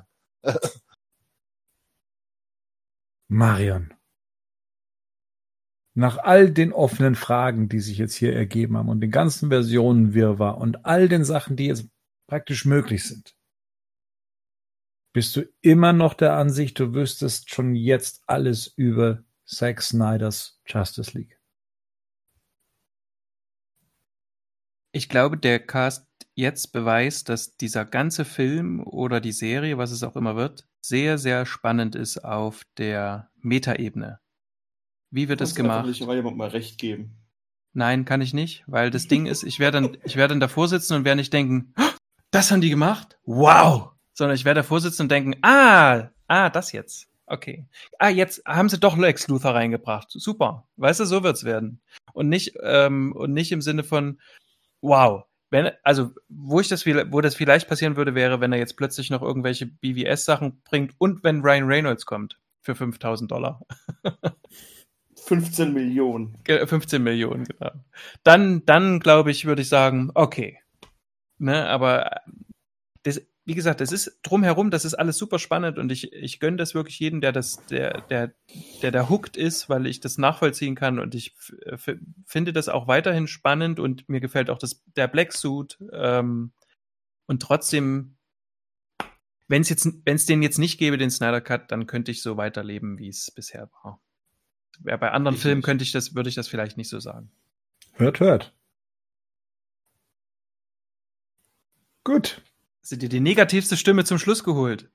Andi. du freust dich, oder? Ja klar freue ich mich. So, Logo. Ich will das endlich sehen, den ganzen Scheiß da. Gibt es irgendwas, wo du, wo du sagen würdest, das ist das, wo du dich am meisten drauf freust oder was, was, wo du am meisten hooked bist? Perfekt auf den ganzen Film. Auf den ganzen Film. Ich will, wie, wie das alles zusammenpasst, wie unterschiedlich die sind. Ich glaube, ich gucke mir dann den Justice League an und dann direkt den danach. Ja, vielleicht. Ah, okay, gut. um dann wirklich zu sehen, okay, ah. vielleicht. Ich denke aber nicht. Ich bin ja, Ja. auch gespannt, was äh, Batman für eine Rolle spielen wird. Da, da da war jetzt auch bei den ganzen Justice League Panels und so weiter, war das jetzt kein Thema, ob es denn mehr Szenen geben wird mit, mit Ben Affleck. Wir wissen ja auch, dass die Szenen, die nicht von äh, Zack Snyder inszeniert wurden, nicht in den Cut reinkommen. Also dementsprechend auch diese Batman-Sequenz am Anfang nicht Teil des Ganzen sein wird, wird es dafür was Alternatives geben. Dann gibt es dieses eine Bild von Batman, der da irgendwelche Goons auseinander nimmt, wo man nicht weiß, ob das aus Batman wie Superman oder Justice League ist. Ähm, aber jetzt so in dieser ganzen Diskussion spielte der jetzt keine große Rolle und, und natürlich wäre meine Hoffnung, dass, dass er, dass wir da auch neues Material kriegen und neue Szenen kriegen und, aber davon kriegt man halt gerade so, so, so gar nichts mit. Das war doch, was Fabian Wagner im Interview gesagt hat. Das war doch seine erste Szene, die er gedreht hat, ist die mit den Gargoyles, äh, äh, wo Batman da oben drauf hockt. Äh, was war die erste Szene, die er gedreht hat, die dann so gar nicht im Kinocut drin waren. Das ist ja auch irgendwie tragisch. Ah, ja. Und die stimmt. sieht geil aus. Ja, ne, das hat, er sagte, das war so, so, so, so, so sein Erweckung. Er ist ja Batman-Fan, das hat er ja gesagt, er ist Batman-Fan. Und das war ja eh alles sehr unwirklich für ihn. Sagte, das war dann die erste Szene, Szene, die er für Justice League gedreht hat, war ausgerechnet diese ikonische Szene, ne? Also, wo der da oben auf diesen Gargoyles steht, ja. Und die sah ja auch klasse aus. Es ist, Ach so, ja, das ist ja die, das ist ja die mit, mit Commissioner Gordon, die Szene, nicht die ja, von, ja. Äh, Ah ja, okay. Ich dachte jetzt schon, weil, weil das sah ja auch cool aus, die, die, die Szene, die sie dann in den Nachdrehs hatten mit, Batman auf dem Gargoyle, der den, äh, den Räuber beobachtet. Ja? Der mit das dem Hintergrund die gute Wiedenszene. Die einzig ja. gute Wiedenszene im Film. Ne? Weil es das immer wieder heißt, die, die einzig gute Szene oder halt gerade eben diese eine Batman-Szene, wenn man sich die genau nochmal anguckt, so geil ist sie ja dann auch nicht mehr. Ne? Die hat zwar schon so das ein oder das ein oder andere geile Visual, aber die, die hat auch diese, diesen, diesen Humor und, und dieses Augenzwinkern und dieses, äh, der äh, Batman spricht Alfred einfach mal offen an über seinen Communicator, während der Typ im Hintergrund noch ist. Ähm, also ich, und diesen Quatsch mit diesen explodierenden Paradämonen. Ja, das ist der ja. größte Quatsch in dem Film, wenn man sich nochmal guckt, dass die dann in Form der Motherboxen explodieren, Alter. ja. Was ist denn das? Das ist, ja, das ist ja wirklich der größte Quatsch. Also das ist wirklich das, aller, das, dieses ganze Motherboxen und auch, dass dann so eine Wandgrafik gibt von Aquaman, wie er die Dinger ja. da hochhebt und er steht halt nebendran halt. Ich, aber ich, ich sag mal so, das ist, wo ich die, die größte Angst, die ich einfach habe, ist, ich am Anfang, ich war ja skeptisch und ich bin da auch ein bisschen so immer noch, aber ich freue mich ja schon auf den Cut. Aber die größte Angst, die ich habe, ist dann letztendlich, weil es kam immer diesen blöden Spruch, ja, letztendlich haben wir den Film ja schon gesehen, ne? so nach dem Motto, also, dass sich da inhaltlich gar nicht so viel verändert. So das Schlimmste, was ich mir vorstellen kann, ist im Prinzip, dass ich dann quasi eine Vier-Stunden-Fassung von dem leicht abgewandelt zu sehen bekomme, was ich schon im Kino gesehen habe. Also da habe ich wirklich Angst vor. Das darf bitte schön nicht passieren, ja. Dann bin ich enttäuscht. Andi, du wolltest nur was sagen. Äh, Batman irgendwie vor kurzem interviewt und auf die Frage, ob es in Justice League genauso eine Kampfszene wie im Warehouse im BBS geben soll, durfte er nicht darauf antworten. Also da bin ich eigentlich guter Dinge. Weil es kam ja noch irgendwie ein Gerücht, dass, ähm, dass Zack Snyder oder dass die eine Szene drehen wollten oder haben, wo er quasi auf, ähm, auf die ganzen Paradämonen ähm, trifft, die noch, keiner, die noch keine Paradämonen sind. Die verwandeln sich mhm. gerade in Paradämonen, weil es sind ja Menschen, die quasi getötet werden und dann irgendwie zu, zu Paradämonen umgewandelt oder umverwandelt werden. Da gibt es halt noch eine Szene, soll es noch eine Szene geben, wie er irgendwie da De Detektiv spielt. Und vielleicht ist das sogar die Anfangssequenz von diesem Bild, wo er den Goon da irgendwie in die Mauer drückt. Wer weiß. Mhm. Ja, ja, ja. Also ich bin weiterhin äh, sehr gespannt und äh, auch was äh, das DC-Fandom dann eben mit sich bringt, weil es klang ja alles danach, alles Relevante werden wir dann da erfahren. Und einen Trailer wird es geben. Das haben sie auch gesagt, den Trailer. Teaser, zum, äh, Teaser. Ja, Teaser-Trailer ist doch alles gehüpft wie gesprungen, Jacke wie Hose. Er hat tatsächlich Teaser gesagt. Er hat ja. Teaser gesagt. Ähm, ja gut, er, er könnte ja rein theoretisch den allerersten Trailer und die, die, den ersten, zweiten Trailer, den er damals äh, für die Kinofassung noch geschnitten hat, die könnte er ja auch zeigen, weil das ist ja nur sein Material und es hat ja zumindest noch die Originalfarbgebung, ne? Zum Beispiel dieses dunkelblau und dieses Nacht und so ja, weiter. Geil, Alter. Ja. Vier Jahre alten Trailer.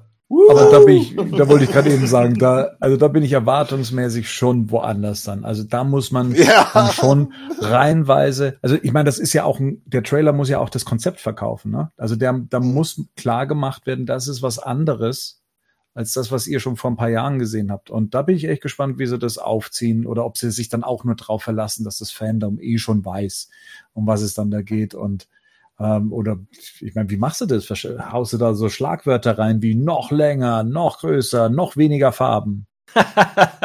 Snyder, Snyder, also wenn Snyder eins kann, dann ist das in sehr kurzen Sequenzen sehr starke Emotionen auslösen.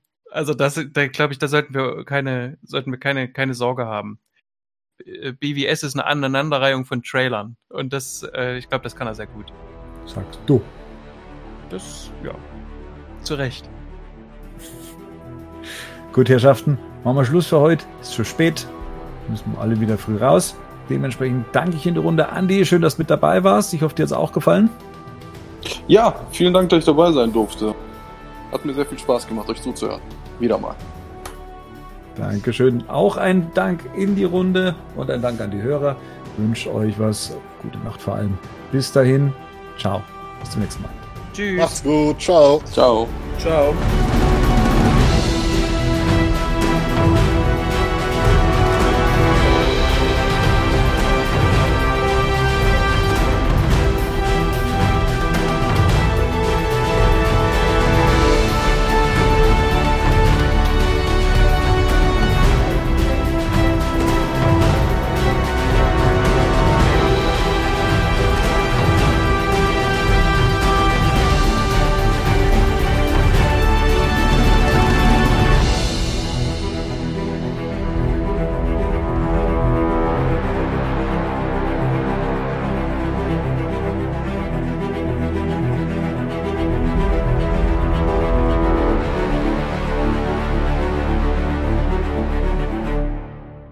Batman News Badcast ist ein Podcast-Projekt von Fans für Fans. Batmannews.de und der Badcast stehen nicht in Verbindung mit Warner Bros. oder DC Comics.